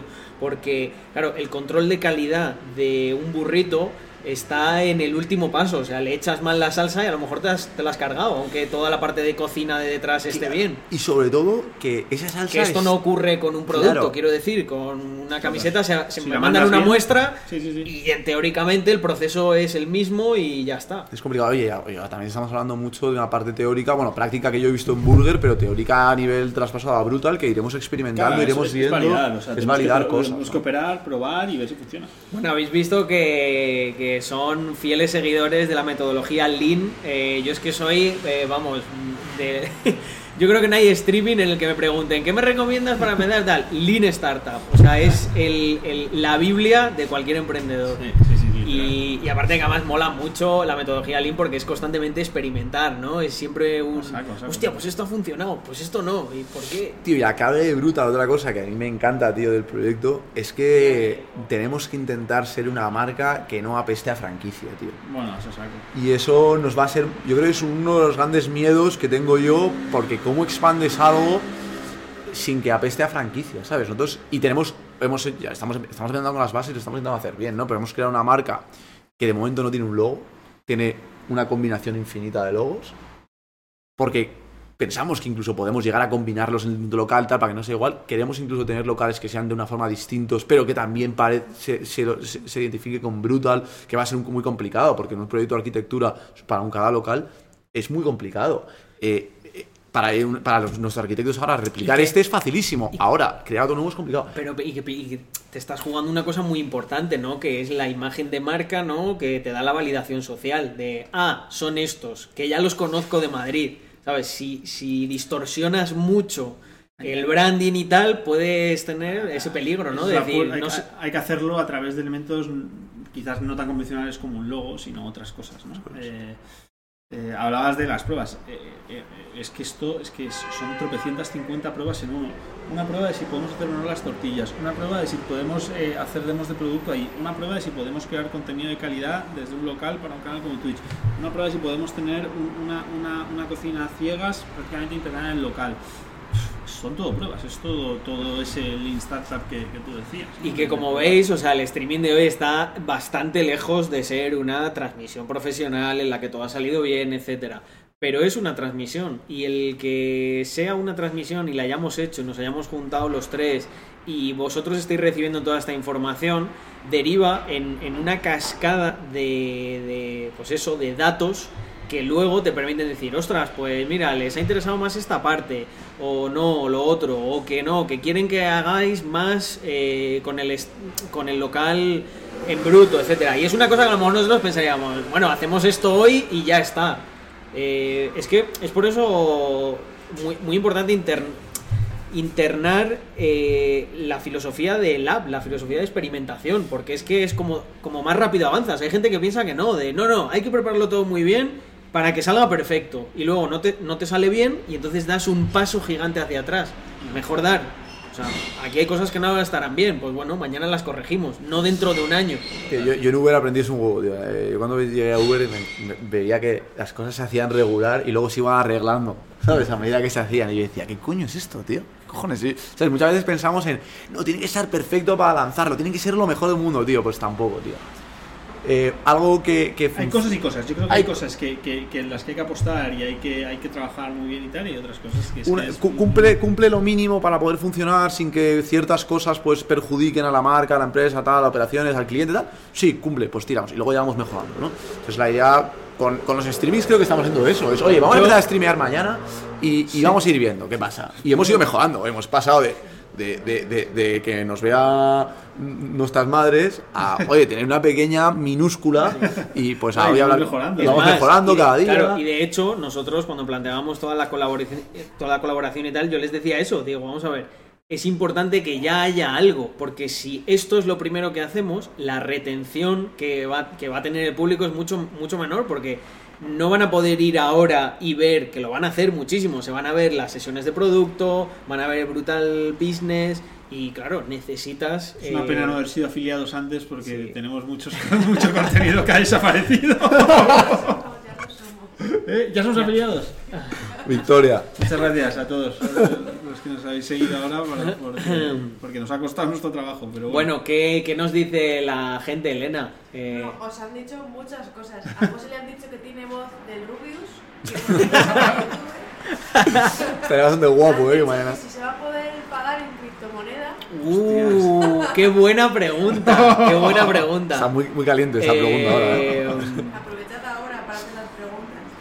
Nos queríamos cargar el efectivo en un momento. Pero... Yo me lo quise cargar y me dijo, ¿qué dices, gilipollas? No te coges el efectivo. yo creo que, hombre, no sé, no sé si lo teníais planteado, igual es complicado, ¿no? Pero, pero bueno, mm, si necesitáis Es os muy interesante, que os ¿no? No, una es- mano con es eso, muy- hay pro- yo conozco ¿Sí? proce- ¿Y es sí. complicado de implementar o no? No, no. ¿De no es verdad? muy- no es muy complicado. Pues- habrá que ver, habrá que ver cómo tenéis vosotros todo el tema del TPV y tal, pero no es mira, estoy diciendo tonterías porque da igual el TPV. Si la gente va a venir y te va y te va a hacer el pago con el móvil, es bastante sencillo. A lo mejor tendrás que tener una terminal, algún móvil o alguna Bueno, tablet. entiendo que un- una terminal como puede ser el, sí, el TPV. Hablo, no, un no, TPV. hablo de terminal de que puede ser un móvil, porque realmente va a ser tan sencillo como que tú en el procesador de pagos de criptos eh, saldrá un QR, hace así, el tío paga con otro escaneando el QR, el QR y ya está. En realidad, el tema de las criptos es mucho más sencillo de lo que parece. Mucho, mucho más. Pues Yo cuando he empezado a hacer integraciones y tal, he dicho, joder, pues no, no es difícil. O sea, funciona muy parecido a un Stripe o a una cosa de esta. Guay, guay, guay, guay. Eh, ¿qué, más, qué más nos, nos decían? ¿Qué, ¿Qué política de precios vamos a tener? Política de precios, interesante. Política de precios. Eh, pues Podemos- tío, Podemos hablar de cómo hemos segmentado la carta, ¿no? sí, eso da casi para, para una hora de, de- de tal, pero Vamos a hacer una cosa. Os van a dar el abreboca de cómo es y podéis, y podéis Sí. hacer una sesión que sea hablar del pricing, que creo que es un tema súper interesante. la- el, el pricing, de hecho nosotros planteamos en Brutal Business intentar hacer un, un streaming solo de pricing, o sea, para que te hagas idea un poco de, la- de la densidad de todo, ¿no? Pero nosotros hemos hecho una estructura de carta intentando segmentarla por clientes, básicamente, siendo muy claro. Tenemos una base de precios que estará en, el, en torno a los 6, y pico euros, que es la misma, los mismos precios que tienen los competidores, para intentar Vale. captar, ahí, ahí habrá dos o tres burritos, para intentar captar Segmento value. el segmento, lo llamamos value porque es un poco el más barato, es el personas pues que igual no se pueden permitir un burrito más caro, un estudiante, un tal, pero oye, le apetece sentir la experiencia brutal y le apetece salirse del competidor de toda la vida y tal. Pues ahí tienes un precio de entrada. Luego tenemos una categoría core, que es yo creo el núcleo duro, se llama core porque es el núcleo duro de toda nuestra clientela, que es oye, estos tíos son los que van a venir muy recurrentemente, es un tío que valora ese cambio, esa diferencia de, de- de producto ¿no? de, entre un, un competidor y nosotros, porque es pagar de pagar, es- la diferencia aquí será en torno a un euro más, son casi en 8 euros, ¿vale? Ese tío, ese tío va a ser capaz, va a ser capaz de ver la diferencia de producto entre el competidor y nosotros. Y, y va a estar dispuesto a pagarlo, ese euro, ese, esos, sí, un poco, es casi, casi un euro más. Ese euro más. Y luego hay una gama premium, que lo hemos llamado premium porque es premium, que es como pues, la hamburguesa de Burger King, esa que te cuesta. La típica hamburguesa del chef de no sé qué de McDonald's que te cuesta una pasta o te cuesta 10 pavos más, pues igual lo mismo. Que esto es para captar un cliente que nunca hubiera venido nunca hubiera comido un burrito. O un cliente que viene muchísimo a Brutal y le apetece sentir una experiencia mejor. Pero sobre todo es para captar un tío que dice, tío, yo es que no me quiero comer un burrito porque yo prefiero un restaurante que me den algo mucho más cuidado, algo mucho más fino, algo que tenga productos mejores, pues estos productos nuestros lo tienen. Tienen, pues por ejemplo, ahora mismo la carta que tenemos hay un producto con trufa, hay otro producto que tiene pues una coliflor frita que cuesta un montón hacerla y tal. Entonces, ahí está un poco la gama premium. Me acuerdo de la coliflor, de la coliflor frita que lo hicisteis en una sesión de producto Sí, sí, sí. y estuvo ahí Sí, sí, sí. eh, hablando específicamente de cómo... Sí, sí, Y esa es la segmentación en precios como horizontal, los niveles Sí. de precio, y luego tenemos como una segmentación vertical. y Tenemos una serie de productos que metemos en un grupo que llamamos los productos fan. Brutal es un producto que es gourmet y es premium, pero no lo queremos llamar así porque al final es un concepto súper callejero, súper canalla, la marca va por ese rollo y no nos mola asociarnos a un mundo gourmet un poco incluso casposo, ¿no? Y, y- y como rimbombante y tal. Entonces es un concepto de mancharse, de comer con las manos, de, de fast food, ¿no? Entonces el- el- el- esos productos los llamamos fan y luego tenemos otro, otro lado de productos que los llamamos más wellness, ¿no? que son productos, el burrito es un producto que, que es calórico pero que con buenos ingredientes, con buena materia prima es un producto que tiene un punto healthy, al final te estás metiendo Sí. eh, arroz, frijoles... Y, y eh, que la tortilla además es muy fina, no... la no- tortilla además es, no es- es real food, nuestra tortilla es hecha con, con harina, o sea, es, es- es harina nuestra. Bueno, eh, no se va a ver, pero hay por ahí una caja gigantesca, pero una caja en la que caber- cabrían dos Harleys y, y es la máquina Es de una las máquina- tortillas. Tortillas, que eso ha sido un coño traerlo desde México, Desde México, con tío. nuestro amigo Gustavo. Joder, imagínate, Qué Gustavo. Ha estado la máquina dos semanas en Hasta Barcelona. en aduanas, ¿qué coño es esto? Además, Encima de México así tan grande, a Vamos, ver la- qué, a ver qué la hay mar- dentro. La marca de, la, de, la- de la- los putos ramos de los mexicanos han llamado a la marca Manufacturas Lenin. Joder, Menudo nombre, ¿eh? gente de Manufacturas Lenin. Entonces, hasta la máquina retenida. Te voy a hacer una foto de eso, tío, antes de que Ale- de romper la caja. Hacerle una foto, eso tiene que ir ahí a, a una story. A la factura, manufacturas Lenin, tío. Gente de Manufacturas Lenin, ¿eh? Es, es que irónico, ¿no? Una, una empresa que será, vamos, capitalista más no poder si, si exporta esa- esas pedazos de máquinas que poco no tiene que haber costado, desde luego. No, y además, a ver, hay una parte importante, que es que la caja está cerrada.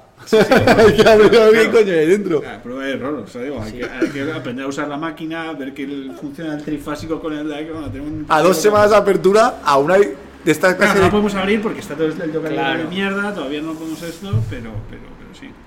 Joder, qué interesante, ¿no? El tema de delivery, sin riders propios o por apps. De momento vamos a ir con, con apps. Eh, la idea en algún momento sí, sí, sí que será explorar riders propios, pero de momento vamos a empezar con Uber Eats, Globo y sobre todo Deliveroo. Deliveroo es nuestro partner oficial que queremos hacer push, que están apostando a saco. Con Deliveroo vamos a hacer promos un montón. De hecho, eh, tendremos una promos, lo avanzamos un poco y tal, pero tendremos una promo solo de Twitch para, para la gente que nos siga Eso y tal. es. Preguntan que si van a tener descuentos. Sí, Sí, sí, lo estoy, claro lo estoy contando, lo estoy contando. Vamos a tener promos de, solo de Twitch eh, que vamos a intentar dar pues casi... Va a estar activa A ver, creo prácticamente casi siempre. Va, va a estar Eh, activa casi, casi siempre y, y sobre todo va a estar activa todos los seguidores de para todos los ¿no? seguidores de Twitch. Intentaremos hacer sorteos también en directo. Vamos a hacer muchas Vamos cosas. a hacer un huevo de cosas, la verdad. Exacto, la idea, o sea, hay muchas cosas encima de la mesa que se van a hacer. Es verdad que a lo mejor luego se acaba haciendo una y la otra no, pero pues cosas tipo sorteos en Twitch, eh, un descuento especial. Yo tengo una comunidad que se llama la comunidad 128. Haremos una cosa específica para la comunidad 128.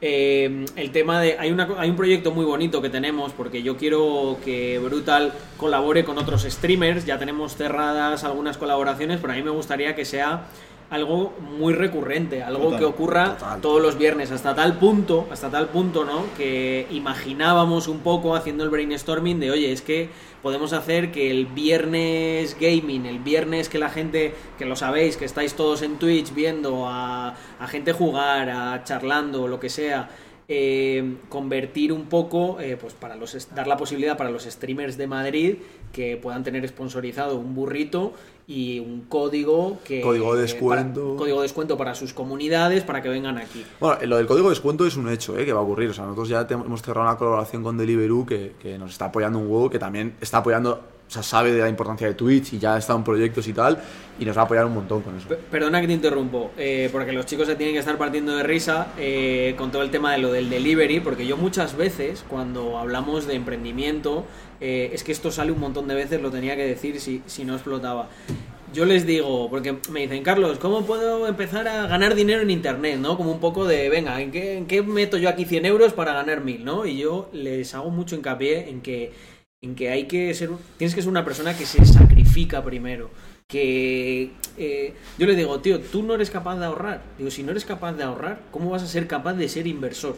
O sea, el inversor es alguien que ha masterizado el ahorro y es capaz de que su ahorro le genere más dinero. Pero es que tú no eres capaz ni de hacer la primera parte.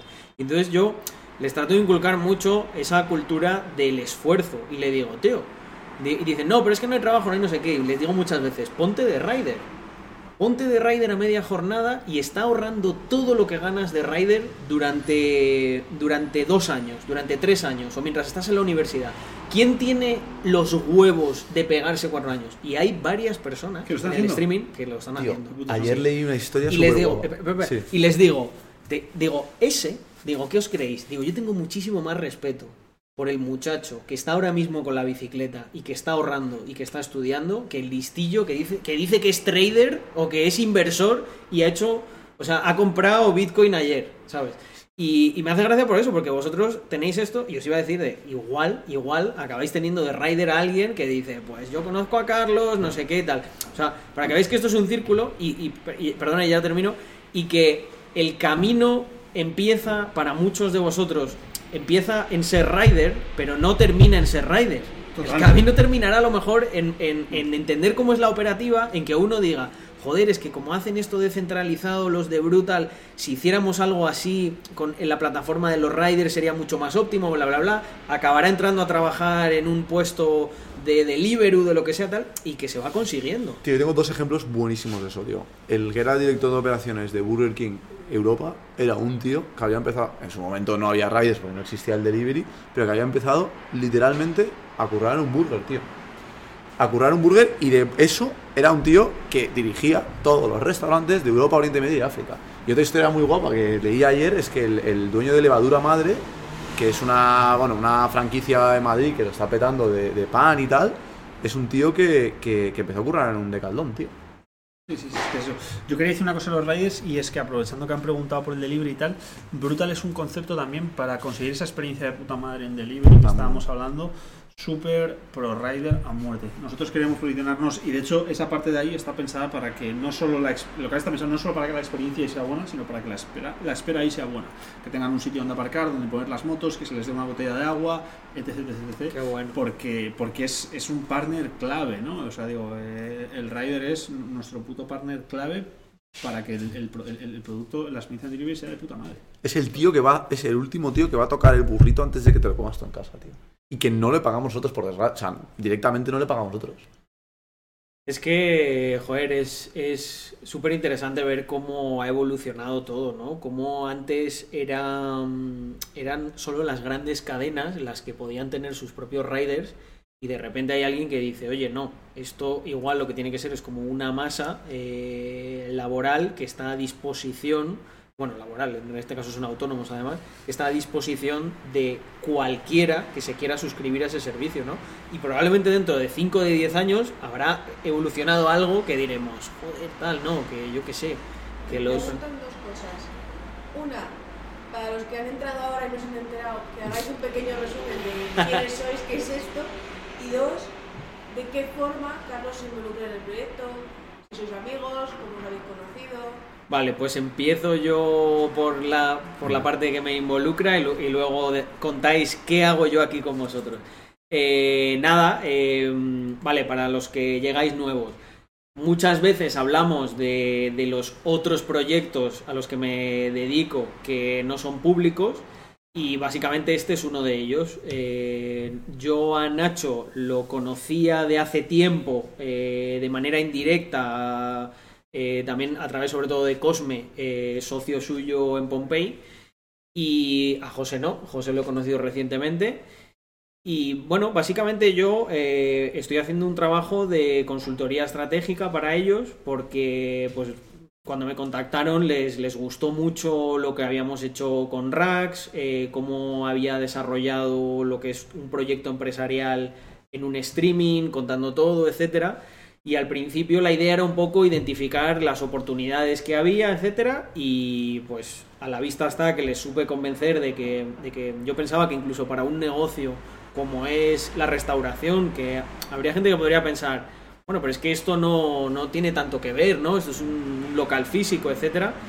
Pero yo estoy seguro que mm, de aquí a 5 años, de aquí a 10 años, seguro, la mayoría de los, de, los negocios que lo estén petando, que estén bien posicionados, van a tener esa estrategia de omnicanalidad que hablábamos antes y, con, y una red como Twitch con un peso bastante importante porque es que te da muchísima transparencia, te permite no solo hablar del producto, ¿no? Hablar de la parte de negocio, hablar de... Es que al final hay tantas cosas, ¿no? Estamos hablando ahora mismo de los riders, que de repente a lo mejor hay algún rider, les enseñé, por ejemplo, a Titus Clan, que es este chico que es rider y que streamea y tal. Pues mm, es que al final en contar lo que haces hay tantos caminos que, que, bueno, yo creo que se lo supe hacer ver. Ellos ya venían también con esa idea, o sea, no, no fue difícil. Y nada, establecimos esta colaboración y aquí seguimos. Eh, yo estoy muy ilusionado también con la parte de la apertura porque hemos hecho mucho brainstorming de acciones que se pueden llevar a cabo con streamers, con la comunidad, con el público eh, offline, con el público online. Es que se pueden hacer muchas cosas. Y ya sabéis también mucho mi filosofía, ¿no? Que se lo recalcaba un montón a, a, José y a Nacho lo de aquí hay que aprovechar todo. O sea, yo lo primero que les dije es contadme los recursos que tenéis, no por curiosidad ni nada, sino por saber de qué disponemos y de ahí aprovechar a tope. Así que nada, y bueno, casi casi he contado más o menos lo que estamos haciendo, pero os, os dejo a vosotros. No, un poco eso. Los que no se habéis visto es que Nacho y José están montando un, una cadena de, de burritos, básicamente, que se llama Brutal barra baja burrito Brutal Burrito. Y... y... nada, nosotros somos dos de los cofundadores, somos tres cofundadores más, hay otro cofundador que es Javi que lleva toda la parte del producto. Por repasar un poco nuestro background, pues venimos de lados distintos. Yo emprendí y soy uno de los cofundadores de, de Pompey, eh, proyecto al cual sigo vinculado, pero ya no estoy en el management en el día a día desde hace unos pocos meses. Y, y estoy con José montando Brutal, eh, sobre todo bueno, llevando con él la parte un poco de, de, marketing y en un futuro quizás la parte de expansión, bueno, quizás más enfocado a marketing, pero un poco también metido en, sí. en algún fregado más de, de, financiación y demás. ¿Y José, por otro sí, lado? pues yo por otro lado he currado muchos años en, en Burger King y luego curré para Uber y bueno, esta es mi primera experiencia emprendiendo un poco. Bueno, en definitiva, los que habéis llegado tan tarde os va a tocar ver el resubido porque venís casi casi al final, que estamos con las preguntas y respuestas. Algo. Pregunta, ¿habrá tacos? Sí, habrá. Es una, es una bastante buena pregunta, tío. Hemos tenido siempre, mucho drama con los putos muchos tacos. tacos. Siempre, siempre, ha habido. A ver, eh, es verdad que esto no lo hemos explicado también. Yo creo que para producto, pues la carta es, eh, da, para, da, para, mucho, ¿no? Pero la idea es tener. Tenemos que tener eh, nueve burritos que se pueden tener tanto, bueno, combinaciones de ingredientes que se pueden tener tanto en taco, como en burrito, como en bowl. Por poner un ejemplo, bueno. tenemos un burrito que, bueno, o sea, tenemos unos ingredientes que es la leche, que a mí me encanta, que es de pollo crujiente, con una mayonesa ahumada, con un eh, pico de gallo de no sé cuántos y nada de sal. Pues eso lo puedes tener en un taco, con su harina de maíz y tal, lo puedes tener en un burrito o lo puedes tener en un bowl. Cada cosa, pues yo creo que atiende a un momento distinto, o incluso unos colegas pueden llegar y pueden pedirse un burrito cada uno y decir, tío, es que ese me mola mucho también. Ah, pues en burrito no, nos lo pedimos en taco, que yo creo que podemos compartirlo más fácil porque son tres tacos. Vale. Bueno. O, oye, voy a comer, estoy currando, me apetece algo un poco más ligero, eh, no me quiero poner hasta atrás con un burrito que tiene su tortilla de pan, que yo entiendo que puede pesar un poco más en el estómago, pues me pido un bol, por ejemplo, ¿sabes? Dicho esto, y esto es una cosa pensando ya en, en soñar, ¿no? Eh, Nos flipa soñar, ¿eh? Sí. Brutal, esperamos que sea parte de una cosa más grande que sea Brutal Brands. Y dentro de Brutal Brands cabe, y eh, nosotros tenemos cada vez más identificado y vamos trabajando poco a poco en ello, un, un concepto muy enfocado en el taco. Pensamos que el taco cuando estemos en México en concreto vimos algunos conceptos súper interesantes, actualizados, de taquerías y demás y tal, con, muy con un rollo fast food, pero con una estética muy actualizada y demás, y ojalá en algún momento podamos hacer... Eso tiene eh, un nexo con lo que comentábamos antes, de que a lo mejor eh, hay otro restaurante que es brutal, pero es brutal de tacos. Sí, sí, sí. Brutal Coffee, tenemos un montón Tenemos de varias ideas, cosas. O sea, digo, sí, brutal sí. Brands... Ahora hablamos de nota kebab, pero igual un kebab, yo qué sé, ¿sabes? Kebab es un producto Bueno, eso que- decían por ahí antes, que qué pasa, que si Carlos había abierto un kebab, me, me os flipa, no, pero tío. casi. No, porque tenemos, tenemos el, para los que me estén escuchando, tenemos el garito entero empapelado de, de postes que pone nota kebab, ¿no? Sí, podemos enseñarlo. Joder, si esto es, esto es lo bonito de, Lo guapo de hacer. streaming. A ver si lo puedes... eh, no sé si lo vas a... Gira, gira- gira un poquito la, la cámara. Era esto, ¿no? Ah, no, pero es que no se lee. No, se lee. este, este está, este está reventado. No.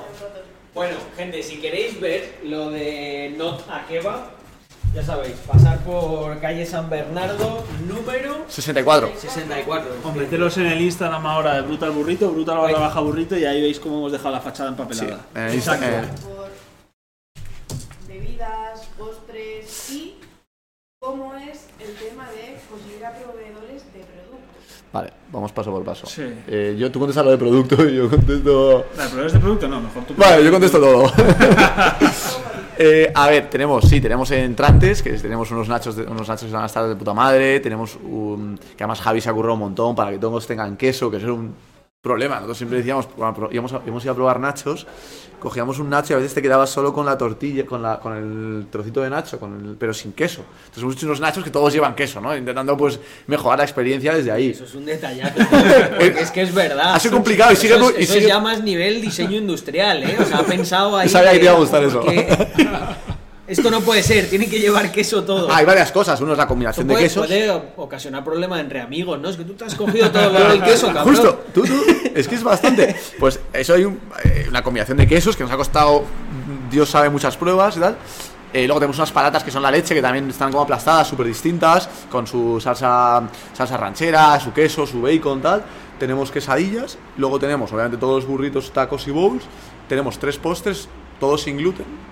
Eh, no, todos sin gluten, no, dos de ellos sin salvo la gluten. dos, que de ellos- la galleta de gluten. Dos de ellos sin gluten, una, tar- una tarta de chocolate, una de, que es de tres leches que está buenísima Uh, tres leches. qué y, y tal, de maíz y tres leches que está buenísima. Esa es la más especial. Esa es la más Tarta de especial. maíz, súper, Súper especial. Una de, limo- de limón que también está muy buena. El último post de Instagram son las tartas, para el que Sí, lo quiera ver. sí.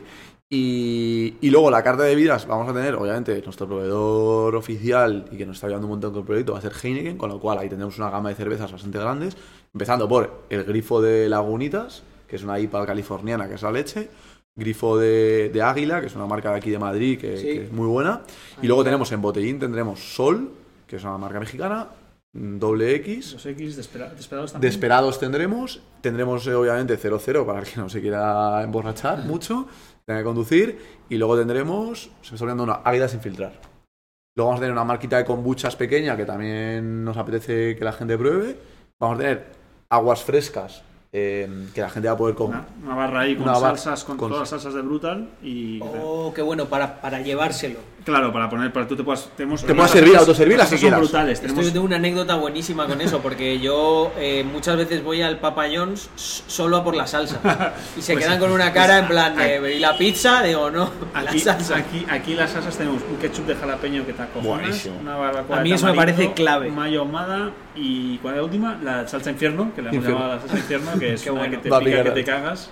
A mí eso me parece clave porque fíjate que es una estrategia de offline para aumentar el ticket eh, buenísima, ¿no? Porque es como, tío, te has comido este burrito y te ha encantado, pues anímate, cógete las salsas que llevan, Sí, sí, sí. sí. ¿sabes? Que ven ahí especificado de esta Sí, es sí. la que lleva tal burrito. Sí, sí, sí. sí. Ya. Vamos, yo, yo lo compraría Sí, hay opción vegana. Sí, sí, tenemos opción vegana y además nos, nos ha flipado la idea. Eso que hablábamos antes de que la carta está dividida en dos, segmento fan, segmento wellness. Dentro del segmento Ok. wellness tenemos el burrito colifero frita, que es vegano, y otro de berenjenas con una salsa de romescu, de almendra, tal, no sé, no sé cuántos, que eso es vegano también.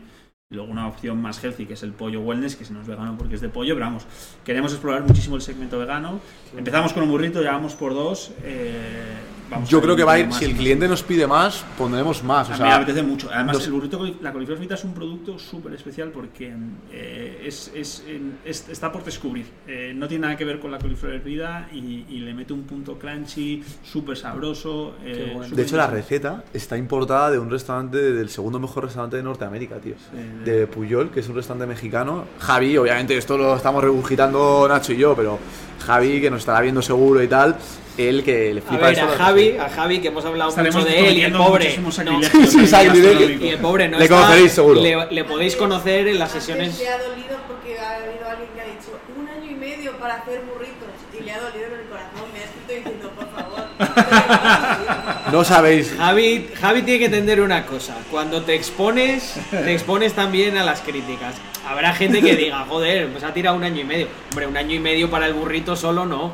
Un año y medio para, para, para Sí. todo. Para toda la carta, para todo el concepto, para, para, para hacer muchas pruebas. Hemos probado el mismo burrito muchas Y veces. seguimos probando. Sí, sí, sí. sí, Y seguimos con dudas, Y ¿eh? perdonad, que, que se me ha ido. Y decía que eh, si queréis conocer a Javi en las sesiones de producto, las seguís haciendo, ¿no? Sí, las sesiones sí, de producto, sí, sí, sí. Javi siempre está. Las sesiones de producto son muy divertidas porque están, eh, están Nacho Total. eh, y José de probadores y Javi está preparando el burrito y podéis ver desde cero cómo lo preparan todo, lo prueban. Estamos y- hasta crítica, oye, Javi, Javi no es solo un gran cocinero, es un, sabe un huevo también de toda la parte de bebidas, de vinos, de cervezas, de tal. Tiene, no sé qué título es el Wineser, no sé qué historias de, de, de- para ser, eh, ¿cómo se llama esto? Sommelier, Sommelier, sí. y tal.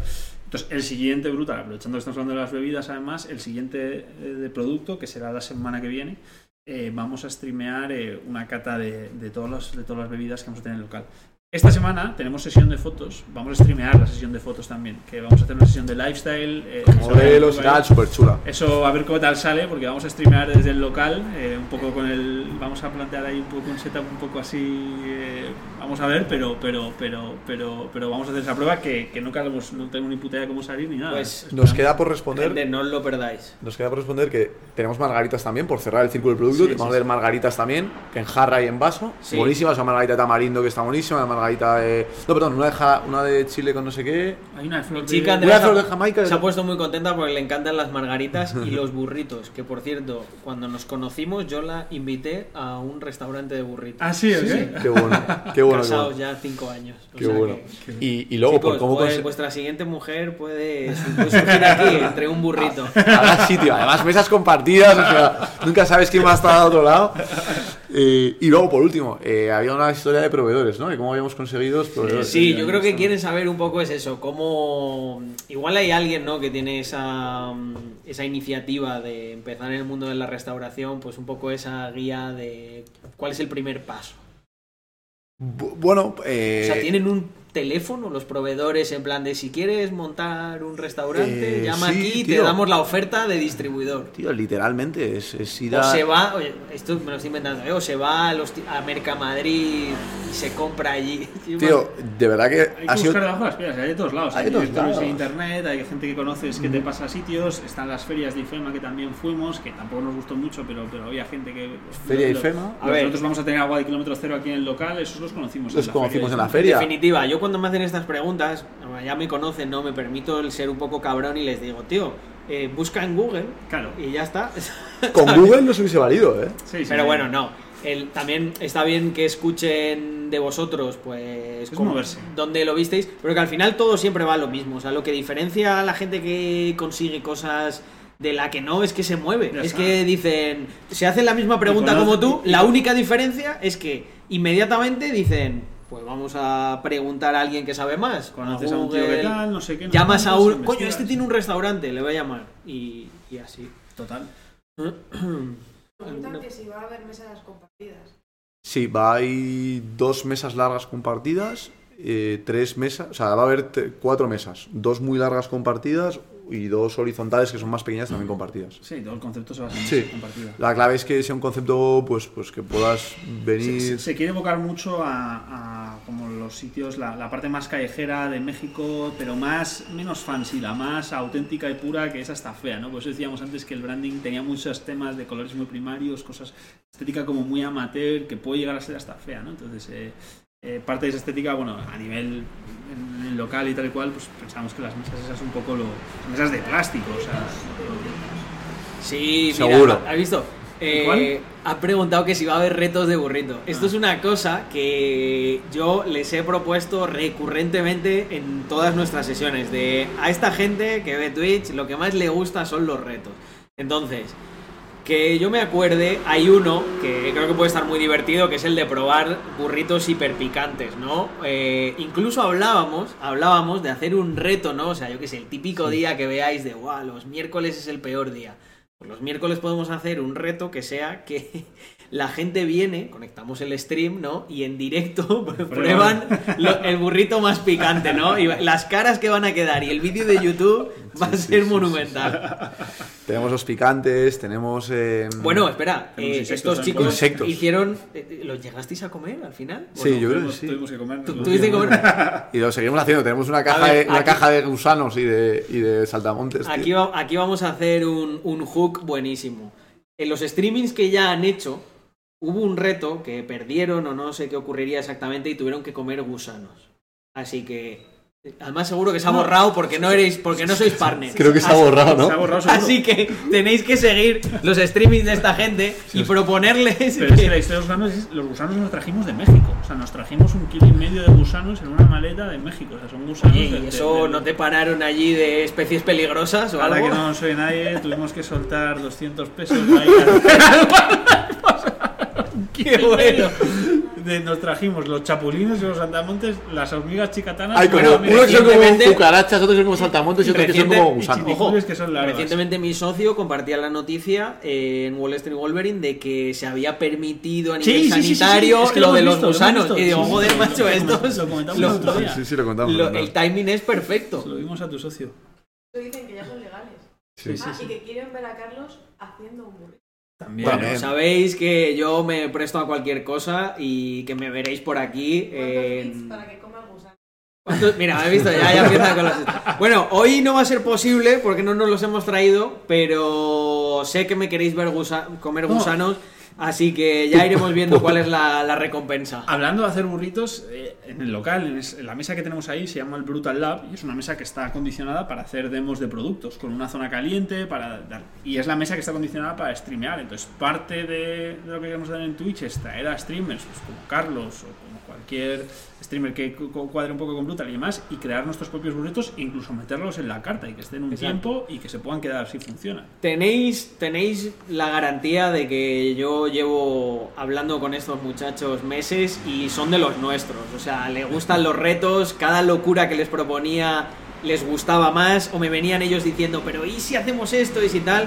Y, y yo creo que de aquí van a salir cosas muy interesantes. O sea, al final esto es como... es otro proyecto que empieza de cero. Eh, es un proyecto en el que, pues eso, yo voy a estar muy involucrado, y, pero no por nada, sino porque se lo dije a Nacho desde el primer momento, me gusta muchísimo, veo una oportunidad muy grande y sobre todo la decisión de, de- ambos fundadores de decir vamos a saco con, con esto que no es que no es difícil ¿eh? han estado han estado streameando ahí para, para tres seguidores durante varios días y yo les decía tranquilos esto esto poco a poco y llegará y estamos en el inicio inicio Tres seguidores que era su novia, la mía y tú. Yo, yo dando feedback. No, pero esto, pero hablar, hablar más con, con lo. con- se metió una vez uno, empezó a hablar y no le hacían caso. Y yo, no, hombre. Digo, esto, sois como los peores streamers, ¿no? Que encima que no tienen viewers, no interactúan con el chat. También hemos tenido algún streaming de estar streameando sin saber que estábamos streameando. ¿sabes? O sea, eso. hemos tenido todas las situaciones del mundo, de todo el mundo, pero bueno, tío, eh, también es verdad que mola mucho, molaba mucho eh, cuando tenemos a un seguidor que, que nos hace preguntas y tal, nos encanta, tío, porque es que nosotros lo que queremos es precisamente eso, es la interacción, es el conocimiento. Vais a ver que eso es otro mundo. O sea, la, la relación que desarrollas, o sea, muchísimo, no todos, ¿vale? Porque por- pues hay gente que a lo mejor no le cuadra o lo que sea, pero muchos de los seguidores son clientes. Claro. Y el otro día, por ejemplo, mira, no sé si nos estás viendo, Yomis, el otro día has escrito un mail a atención al cliente, me lo han pasado y he dicho literalmente, "Ch, ch, este es Yomis, este, este es de los míos, me lo pones el primero para, para una reposición de, de un Estaría muy producto". guapo también que Elena streameara, ¿eh? El streaming de, de marketing, de la junior de marketing. ¿Cómo es la vida desde detrás de la cámara? Lo que sufro yo para que saluden a los nuevos foros. También. Justo. Que Elena es más millennial que no, es más millennial Gen Z casi. Es que eso, eh, al, al final, lo que, se, lo que se produce es como un, un feedback constante entre el viewer, el fan, el cliente y el streamer. Y llega un punto en el que te das cuenta de. Dices, joder, ¿cómo yo antes no hacía esto así? Total. ¿Cómo trataba yo a mis a la gente que me seguía o que me había comprado un producto como un número? Hay gente que va a querer que les trates como un número, que es como, hey, yo te compro el producto, yo no quiero saber nada de ti y tal. Pero hay otra gente que sí que se interesa y que, y, que, y que se terminará de comer el burrito y dirá, joder, saber cómo lo desarrollaron, saber cómo han montado todo esto para que yo hoy esté aquí comiéndome el burrito, le va a flipar. O sea, le va a decir, no, no me puedo creer que, que estén teniendo ese detalle conmigo de, de contarlo. Total, total, total. Vamos, total. esto es una como una reflexión que yo hago muy a nivel de marcas, ¿no? Yo siempre digo que las marcas han vivido una época dorada, ¿no? En la que la marca podía ser como muy egocéntrica, ¿no? De yo soy la marca, tú me compras a mí y bueno, te permito, ¿no? Que tengamos relación. Pero ahora es más bien al revés, ahora es como la marca tiene que ser alguien que, que, que tú querrías que fuera tu amigo, ¿sabes? Oye, es que me identifico con él. Tío, me, me- me- flipa que hay gente que pasa muchas veces para verla, vernos. eh, Sí, tenemos un público offline y claro, como ven, Hay como. mira, espera, es que, es que lo tengo que decir porque ya no podía más, tío. Estaba ahí que os podía explotar. Como- Había como está- unos chavales que el rato como pasando. Voy a sacar un poco, claro, si veis esto, a ver, que no se vaya a cortar. Veis todo el setup. Toma, llévate esto porque si no. Espera, no, no, no, habla así un poco más alto. ¿Sí? Está todo con luces aquí y, y ahí la, la pura calle. O sea, mirad. Hostia, pues sí se ve bien, ¿eh? Tiene buena luminancia esto. Mira cómo es. Ahí estará, eso que veis ahí en, el, en el, esas líneas de ahí serán el, Los pivotes los esos. pivotes, eso será el Brutal Lab, donde irá la, la única mesa un poco fija del local, donde haremos las demos de producto y el lugar de streaming. Esto de aquí va a ser todo. A ver, cuidado, tenemos mucho cable. Esto de aquí va a ser todo la, la barra, ¿vale? Ahí estará en el fondo la máquina de tortillas, será un cuarto un poco acristalado, como con harina, está, no sé qué, no sé cuántos. Aquí estará la- el comal, hemos traído un elemento de México que es el comal, que es una especie de platillo así gigante que utilizan los, los Méxicos, se utiliza mucho en México para mantener las cosas calientes y nosotros lo vamos a utilizar para calentar las tortillas antes de preparar los burritos y demás. Una cerveza, una cerveza, digo, una nevera aquí grande como con hielo, rollo de pescadería para poner las birras y tal, los grifos de agua por aquí, perdón, los grifos de cerveza por aquí y dos mesas gigantes aquí corridas, la zona de salsas y, y poco más. Y, y esto la cocina, todo abierto, salida de humos aquí, toda la maquinaria aquí para que para que se para que se vea exactamente cómo trabajamos el producto y demás. Dice Elena que tenemos un montón de preguntas. Tenéis más del profe. Pregunta, una fácil. ¿Qué estudiasteis vosotros dos? Y luego, ¿cómo es el día a día? Yo estudié económicas y Nacho estudió ingeniería industrial. Sí, nada que ver. Nada que ver. Eh, y el día a día del proyecto pues es eh, levantarnos por la mañana y, y, pues cada uno trabaja en lo que, lo que hace, ¿no? Pues Nacho pues hace Empujar el negocio todo el día. ¿no? empujar el negocio. Pues Nacho pues del lado de marketing, yo desde el lado de, de operaciones, proveedores y tal, Javi desde el lado de producto, también proveedores, operaciones. Por poner un ejemplo, esta mañana me he levantado y lo primero que he hecho es hacer el contrato de una persona que se incorpora mañana al equipo. Eso es un... Hacer el contrato significa eso, hablar con la gestoría que te mande el contrato, eh, revisar pues lo que no está hecho, mm, etcétera, etcétera. Me he leído el convenio del mundo de la hostelería, que son... No es un kebab, dice. No, no es un kebab, el público. Eh, Lo, lo has pillado. me he leído el convenio de, la de, de hostelería, que es un monstruo pues, de los sindicatos, de todo horrible. Tal, he hecho mi resumen para intentar pues, compartirlo con Javi, que, que, que va también a ayudarme con esa parte y tal. Pues, pues porque mañana, empieza, mañana entra nuestra primera contratación. y Esta primera contratación, que va a ser el manager del restaurante, se va a dedicar a contratar más personas. Entonces, le tenemos que dar unos guiones de cuánto, pre- cuánto cuesta cada nivel de, de- de, de nivel cada- salarial de cada uno. Entonces, para eso hay que mirar el convenio a ver si de repente le vas a pagar menos de lo que es el convenio y tienes un problema legal, ¿no? Entonces, pues eso es lo que he hecho esta mañana. Eh, básicamente, así, esas cosas. Eh, luego un par de reuniones más de, de- con Nacho de tema de marketing, con Elena. Aprovechando que ahora vas a hablar tú de marketing, ¿qué podéis, el plan de marketing? Oh, Nacho tiene aquí para hablar en mil años. Si es que va a haber est- streamings enteros de eso, gente, Eh, pero dales ahí. Puedes un- plan de marketing. ¿Puedes contarlo Eh, esta semana? ¿Tenéis algunos? Eh, a ver, yo creo que el plan de marketing lo que trata de hacer, sobre todo el objetivo principal, es construir, volvemos a lo mismo, construir una, una comunidad eh, tanto física como digital, ¿no? omnicanal, en torno a una marca. Eh, Brutal quiere ser una marca, estamos hablando todo el rato de que el producto es diferencial, pero el objetivo de, de parte del plan de marketing y de la compañía en general es crear una marca que se pueda convertir incluso en un lifestyle, ¿no? que sea tan potente que pueda llegar a consumirse incluso a nivel moda. ¿no? Entonces, eh, como plan de marketing, cosas así que podemos eh, eh, comentar, tenemos como varias plataformas, bueno, le hemos dado tropecientas 50 vueltas, por eso el Brutal Lab está para crear comunidad, tanto física como digital, está todo pensado para reforzar esa idea, ¿no? Cosas que podemos contar del plan de marketing o así un poco tal. Bueno, yo creo que tenemos como cuatro o cinco niveles en los cuales estamos trabajando. Estamos trabajando muy de la mano nuestro partner de delivery, que es Deliveroo, ¿vale? Súper importante para pillar mucho feedback. Antes hablábamos de lo importante que era el feedback del cliente. Pues muy importante es vender, pero también muy importante pillar feedback del cliente y sobre todo lo que nos interesa. Esta primera etapa que abramos es eh, pillar, saber perfectamente quién es el que está comprando, por qué está comprando Brutal, qué le gusta y qué no le gusta para poder mejorarlo y poder pulirlo para luego trabajar las operaciones y luego escalar. Entonces, Deliveroo va a ser un partner ahí brutal. Eh, estamos trabajando mucho en, en Twitch como parte de. Bueno, es que el resto ya lo sé. Eh, pf, acciones concretas que quieren saber. Que te pregunten es que, porque, porque hay mucho que. Yo creo que la chicha está en, la- en acciones, ¿no? ¿Qué vamos a hacer para que para que esto para esto suene? A ver, y yo, que- yo creo que la personalidad de Brutal nosotros la hemos definido como el canalla ilustrado, ¿no? Que es ese canalla eh, que, que es un poco, pues como puede ser Carlos, por ejemplo, es un poco canalla ilustrado, ¿no? Con, Un tío con unos tatus con y tal, pero que- con- hablando de Bitcoin, o sea, ese es, es un poco... Esa- sí, sí, sí. O sea, el, es que yo creo que por eso también tenemos como muy buen feeling porque mm, as- aspiráis, ¿no? O lo que tratáis de vender es...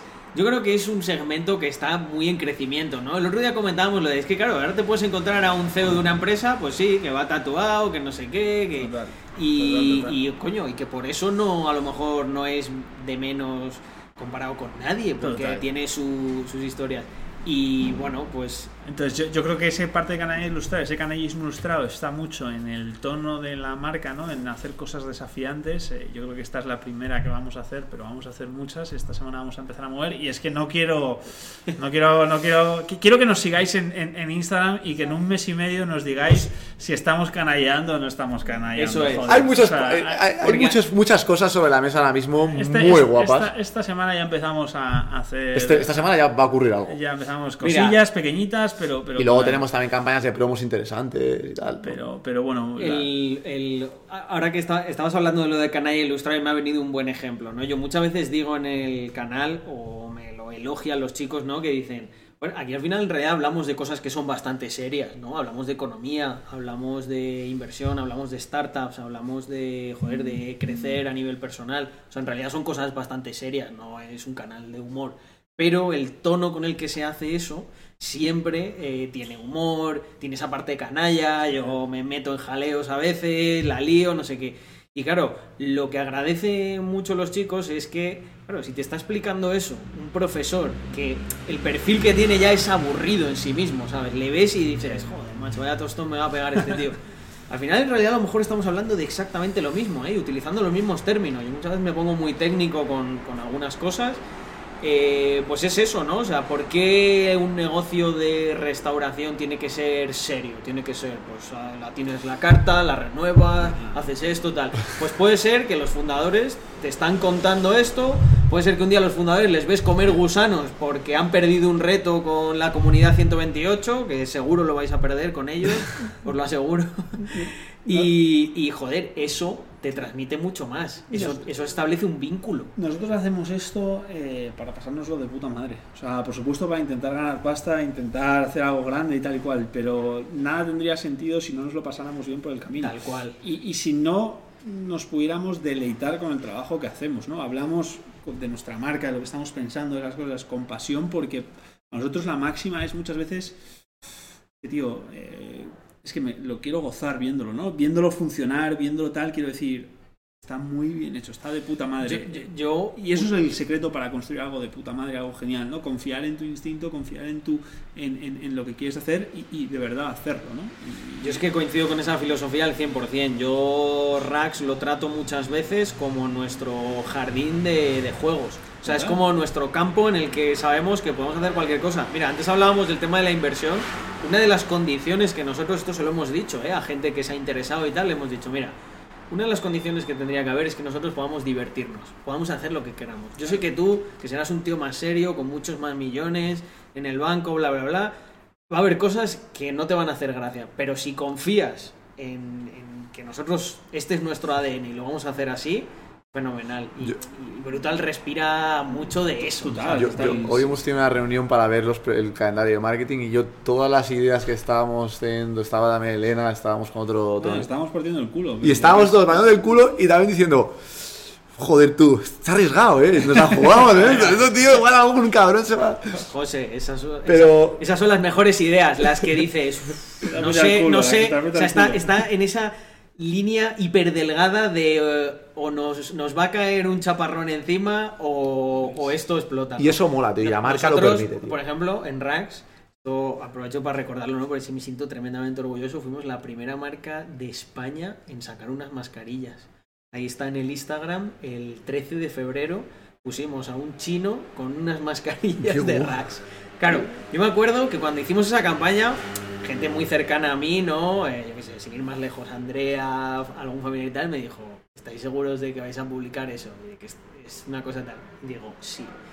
Y al final, con esas cosas lo que ocurre es que normalmente al principio causan mucho impacto, ¿no? Y siempre hay, te cae una parte de hate. Pero si lo has hecho bien y sobre todo si sacas pecho de ello, porque si te ven que, ay, no, tal, le has cagado. Al final es algo de lo que, joder, se ha convertido en algo en lo que estamos tremendamente orgullosos, ¿no? Muchas veces lo decimos, de, pues mira, por lo menos conseguimos que muy pronto gente se pusiera la mascarilla. Una, la hago. No me echéis por esta pregunta. ¿Qué edad tenéis? 29, 29, los dos. los dos 29. El yo de julio y tú de, De noviembre, diciembre. ¿Habrá happy hour? Parecido. Sí. Pero no le llamamos happy hour. Happy hour tema del packaging. ¿Es ecológico? ¿Tiene algún puntillo de? Coño, no hemos hablado del packaging. Es de cartón.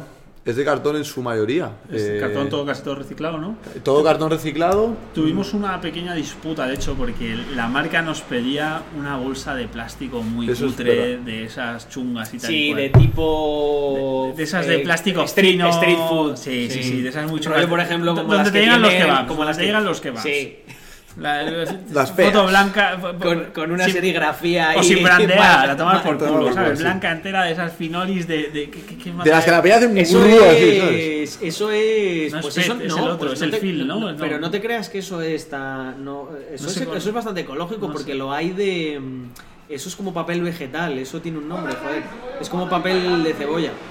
No sé lo que. No, no, no me acuerdo qué, qué esto era, pero vamos, la, la quitamos por el punto Pero este un de- un de-. Gente, si nos veis que nos escojonamos y Sí. tal, es porque de repente pasa gente por ahí y nos gritan cosas, ¿sabes? Que no, no, además no, lo, no sabemos qué han dicho. sí. lo que tú digas, tío.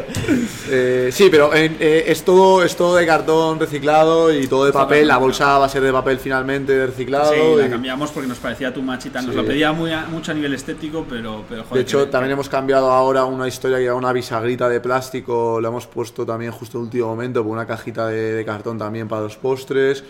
Eh, oye, y, la- y la- vamos a ir evolucionando todo lo que Claro. podamos. eh. Queremos mejorar, o sea, también pues la gente cuando empieza a recibir el feedback nos irá diciendo, oye, eh, yo, yo, yo em, oye, lo quiero, lo- lo- ¿por qué no hacéis esto mejor? Tal, lo iremos mejorando y lo iremos esto. Hay una cosa que no reciclada, tío, que, pero no hemos encontrado una solución que a ver si alguien nos ha hecho un cable, tío. Y es las tapas de las tapas de los boltecitos de salsas Serán de plástico, ¿no? son de plástico porque, porque las que eran Claro, de porque- cartón eh, como de se sí. humedecen Ah. eh, en el camino del delivery y se abren.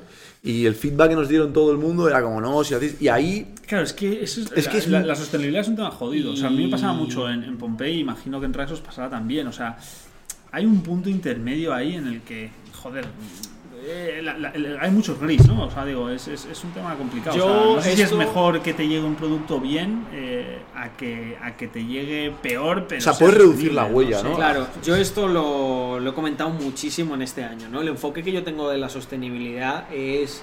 eh, cada vez se va viendo más, pero al principio daba mucho la nota discordante, ¿no? Que es que se tiende a pensar que, por ejemplo, no, mira, esto es de no sé qué, de papel reciclado, ¿no? Eh, vale, papel reciclado. Entonces, eso es un proceso que implica que ha tenido que talar un árbol, tal, han hecho el papel, luego han tenido que meterle un clorazo para blanquearlo otra vez, el, todo el gasto energético y tal. Entonces, el, el contraejemplo es una lámina de polipropileno. Tú dices, ah, polipropileno. O sea, ya te suena a. A quieres infierno. matar, al, a, a asesinar por la espalda al, al planeta. Pero ¿qué ocurre con el polipropileno? Que si tú escribes ahí con una tinta ecosolvente, Lo puedes borrar. tú lo borras con un exprimiendo un limón y lo, y lo puedes volver a reimprimir teóricamente millones de veces. Por lo tanto, el ciclo de vida del producto ahí cosas. Sí, sí. es mucho más importante a la hora de hablar de sostenibilidad que el material con el que se hace. Entonces yo pienso que ahí es lo que tú dices, hay una zona de muchos grises. Luego también está como que es de algo de lo que se habla mucho, pero que luego el cliente a la hora de la verdad, No, no, no valora. Mucho cliente no lo valora. España, o sea, si tú quieres ser sostenible, estás dispuesto a pagar un 50% más, un 70% más. En España no está ahí el mercado. Por Sí. lo menos en moda, yo mi percepción es que no está. Nosotros tenemos un proyecto muy ambicioso para este año en Rax eh, y lo que pasa es que es eso, que al final lo vamos posponiendo porque nos damos cuenta de que dices, joder, inviertes tanto, tanto y luego no, no lo vas a facturar ni de coña, es más una cosa de marketing. Entonces creo que el punto está más en las cosas intermedias, en decir, y sobre todo también como en, la, en el tono y en la actitud de la marca, ¿no? De decir, nosotros estamos trabajando en hacer esto. Y también te digo, muy importante comunicarlo, ¿no? Eh, justo una, un tema de consultoría que hice hace poco para una marca iba de, de esto. Me hablaron, en concreto, les llamó mucho la atención el proyecto de Cero, nosotros llamamos en clave interna Cero al proyecto de sostenibilidad de Rax, y por unas cosas se enteraron de cómo era, bla, bla, bla, y me preguntaron. Y lo que les decía es, joder, si es que hay muchas más cosas que puedes comunicar, pues por ejemplo, nosotros la mayor parte de las reuniones las tenemos por videollamada. Te coges, te haces el cálculo de lo que gastarías yendo y viniendo a Madrid y te salen unos números maravillosos que nadie se ha inventado, que son reales. Sí, es pura pero, ciencia. pero que, pero que, que claro, que no- kilómetros, con tantos, esto, con tantos ra- pero si la gente no lo ve, Ya, ya. no lo valora. Y muchas veces eh, las marcas tienen ese punto de no, hombre, de tal, de cual. Tío, no tienes que ser el. No tiene que estar todo el, todo el local hecho con Adobe. O sea, puede ser un local normal y que cuentes un montón de cosas o de, oye, pues mira, nosotros a los riders les pedimos que vengan, eh, yo qué sé, en- en- me lo invento, eh, voy a decir una tontería, en otra franja horaria. ¿Por qué? Porque se acumulan menos y un mismo rider puede dar más servicio. Ese tipo de cosas te sirve para dar un storytelling y que la gente vea que, que, coño, que tú tienes una misión en la que se incluye el- el- la sostenibilidad. Total, total. Elena, ¿más preguntas? Pregunta para eh, Nacho. ¿Qué hiciste al acabar la carrera? Habiendo hecho una ingeniería, claro. Pues empecé a trabajar en un banco de inversión, nada que ver con la ingeniería tampoco, pero lo dejé muy rápido. A los cuatro meses habíamos ya montado Pompey, Pompey estaba funcionando. De hecho, dimití. eh, Cuando entras normalmente a trabajar en un sitio de estos, entras como una parte de pruebas, como becario, como cuatro meses y luego te hacen un contrato fijo. Pues dimití el primer día, mi primer día de trabajo en teoría. O sea, me, cogí, además estaba en Londres, me cogí un, un billete de avión de Madrid a Londres. Mi jefe se creía que iba a empezar a trabajar y que a tomar un café a las 7 de la mañana y le dije que que Se debe quedar pálido el tío. Buah, tiran los pelos, tío. Joder, después de haber dado por culo cuatro meses aquí, tal, no querías el trabajo. Y yo ya, tío. Me voy a vender zapas.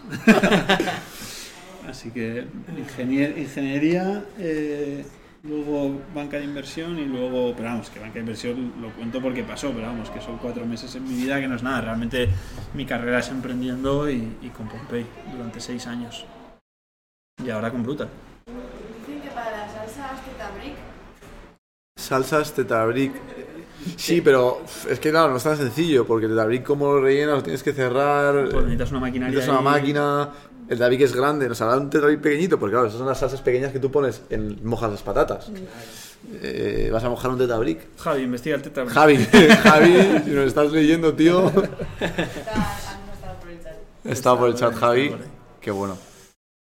Eh, Oye, pues eh, ¿Tú qué hiciste, José, al acabar la carrera?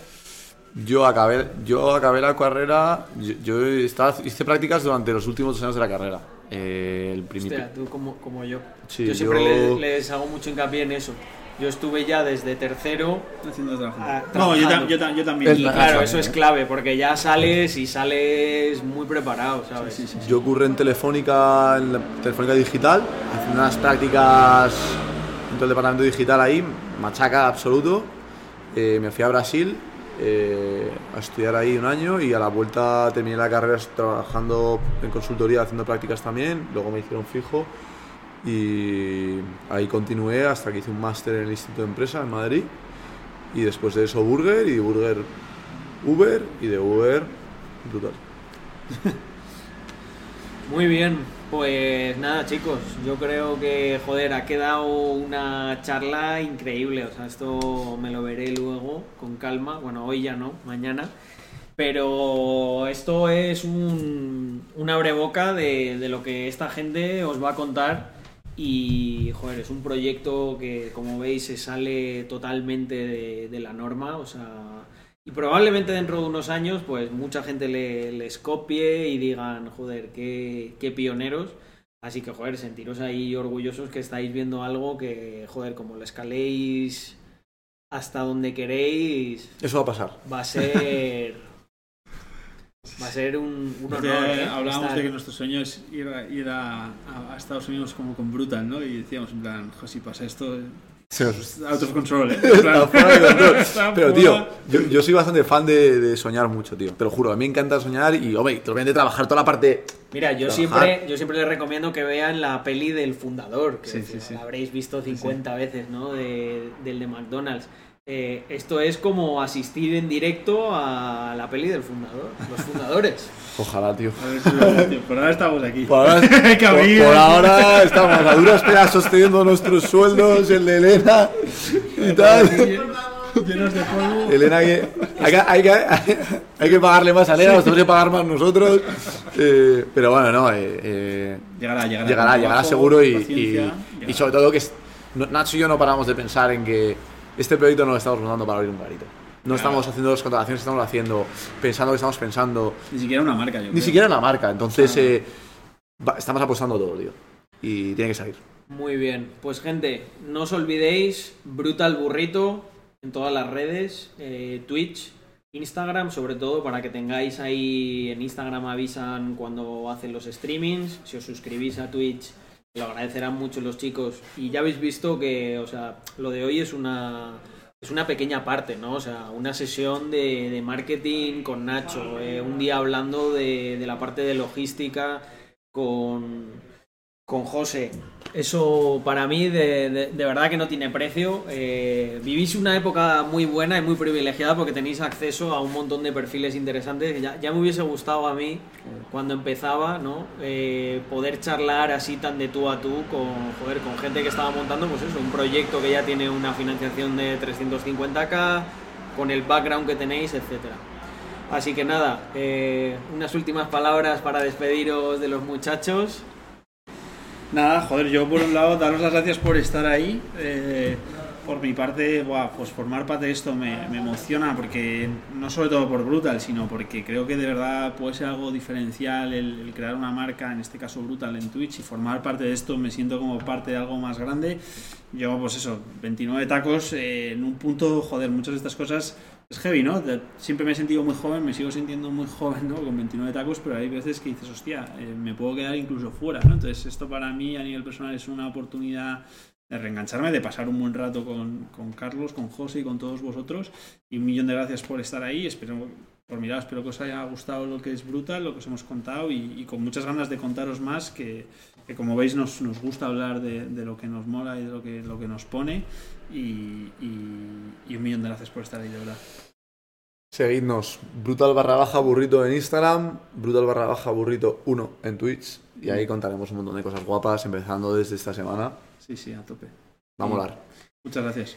Listo, pues nada muchachos, eh, no puedo cerrar el stream sin decir viva Rax Mafia y Brutal Burrito, espero que os haya encantado. No sé qué ha hecho, Eh, es, es- mira, hago así, es una Ah, vale. R, una A y la M. Joder, a ir fatal eso. la M, tío, yo No, la M. a ver cómo es, cómo es Brutal. Venga, gente, eh, seguid a estos muchachos, nos vemos mañana con más y mejor. Y listo, eh, hasta la próxima.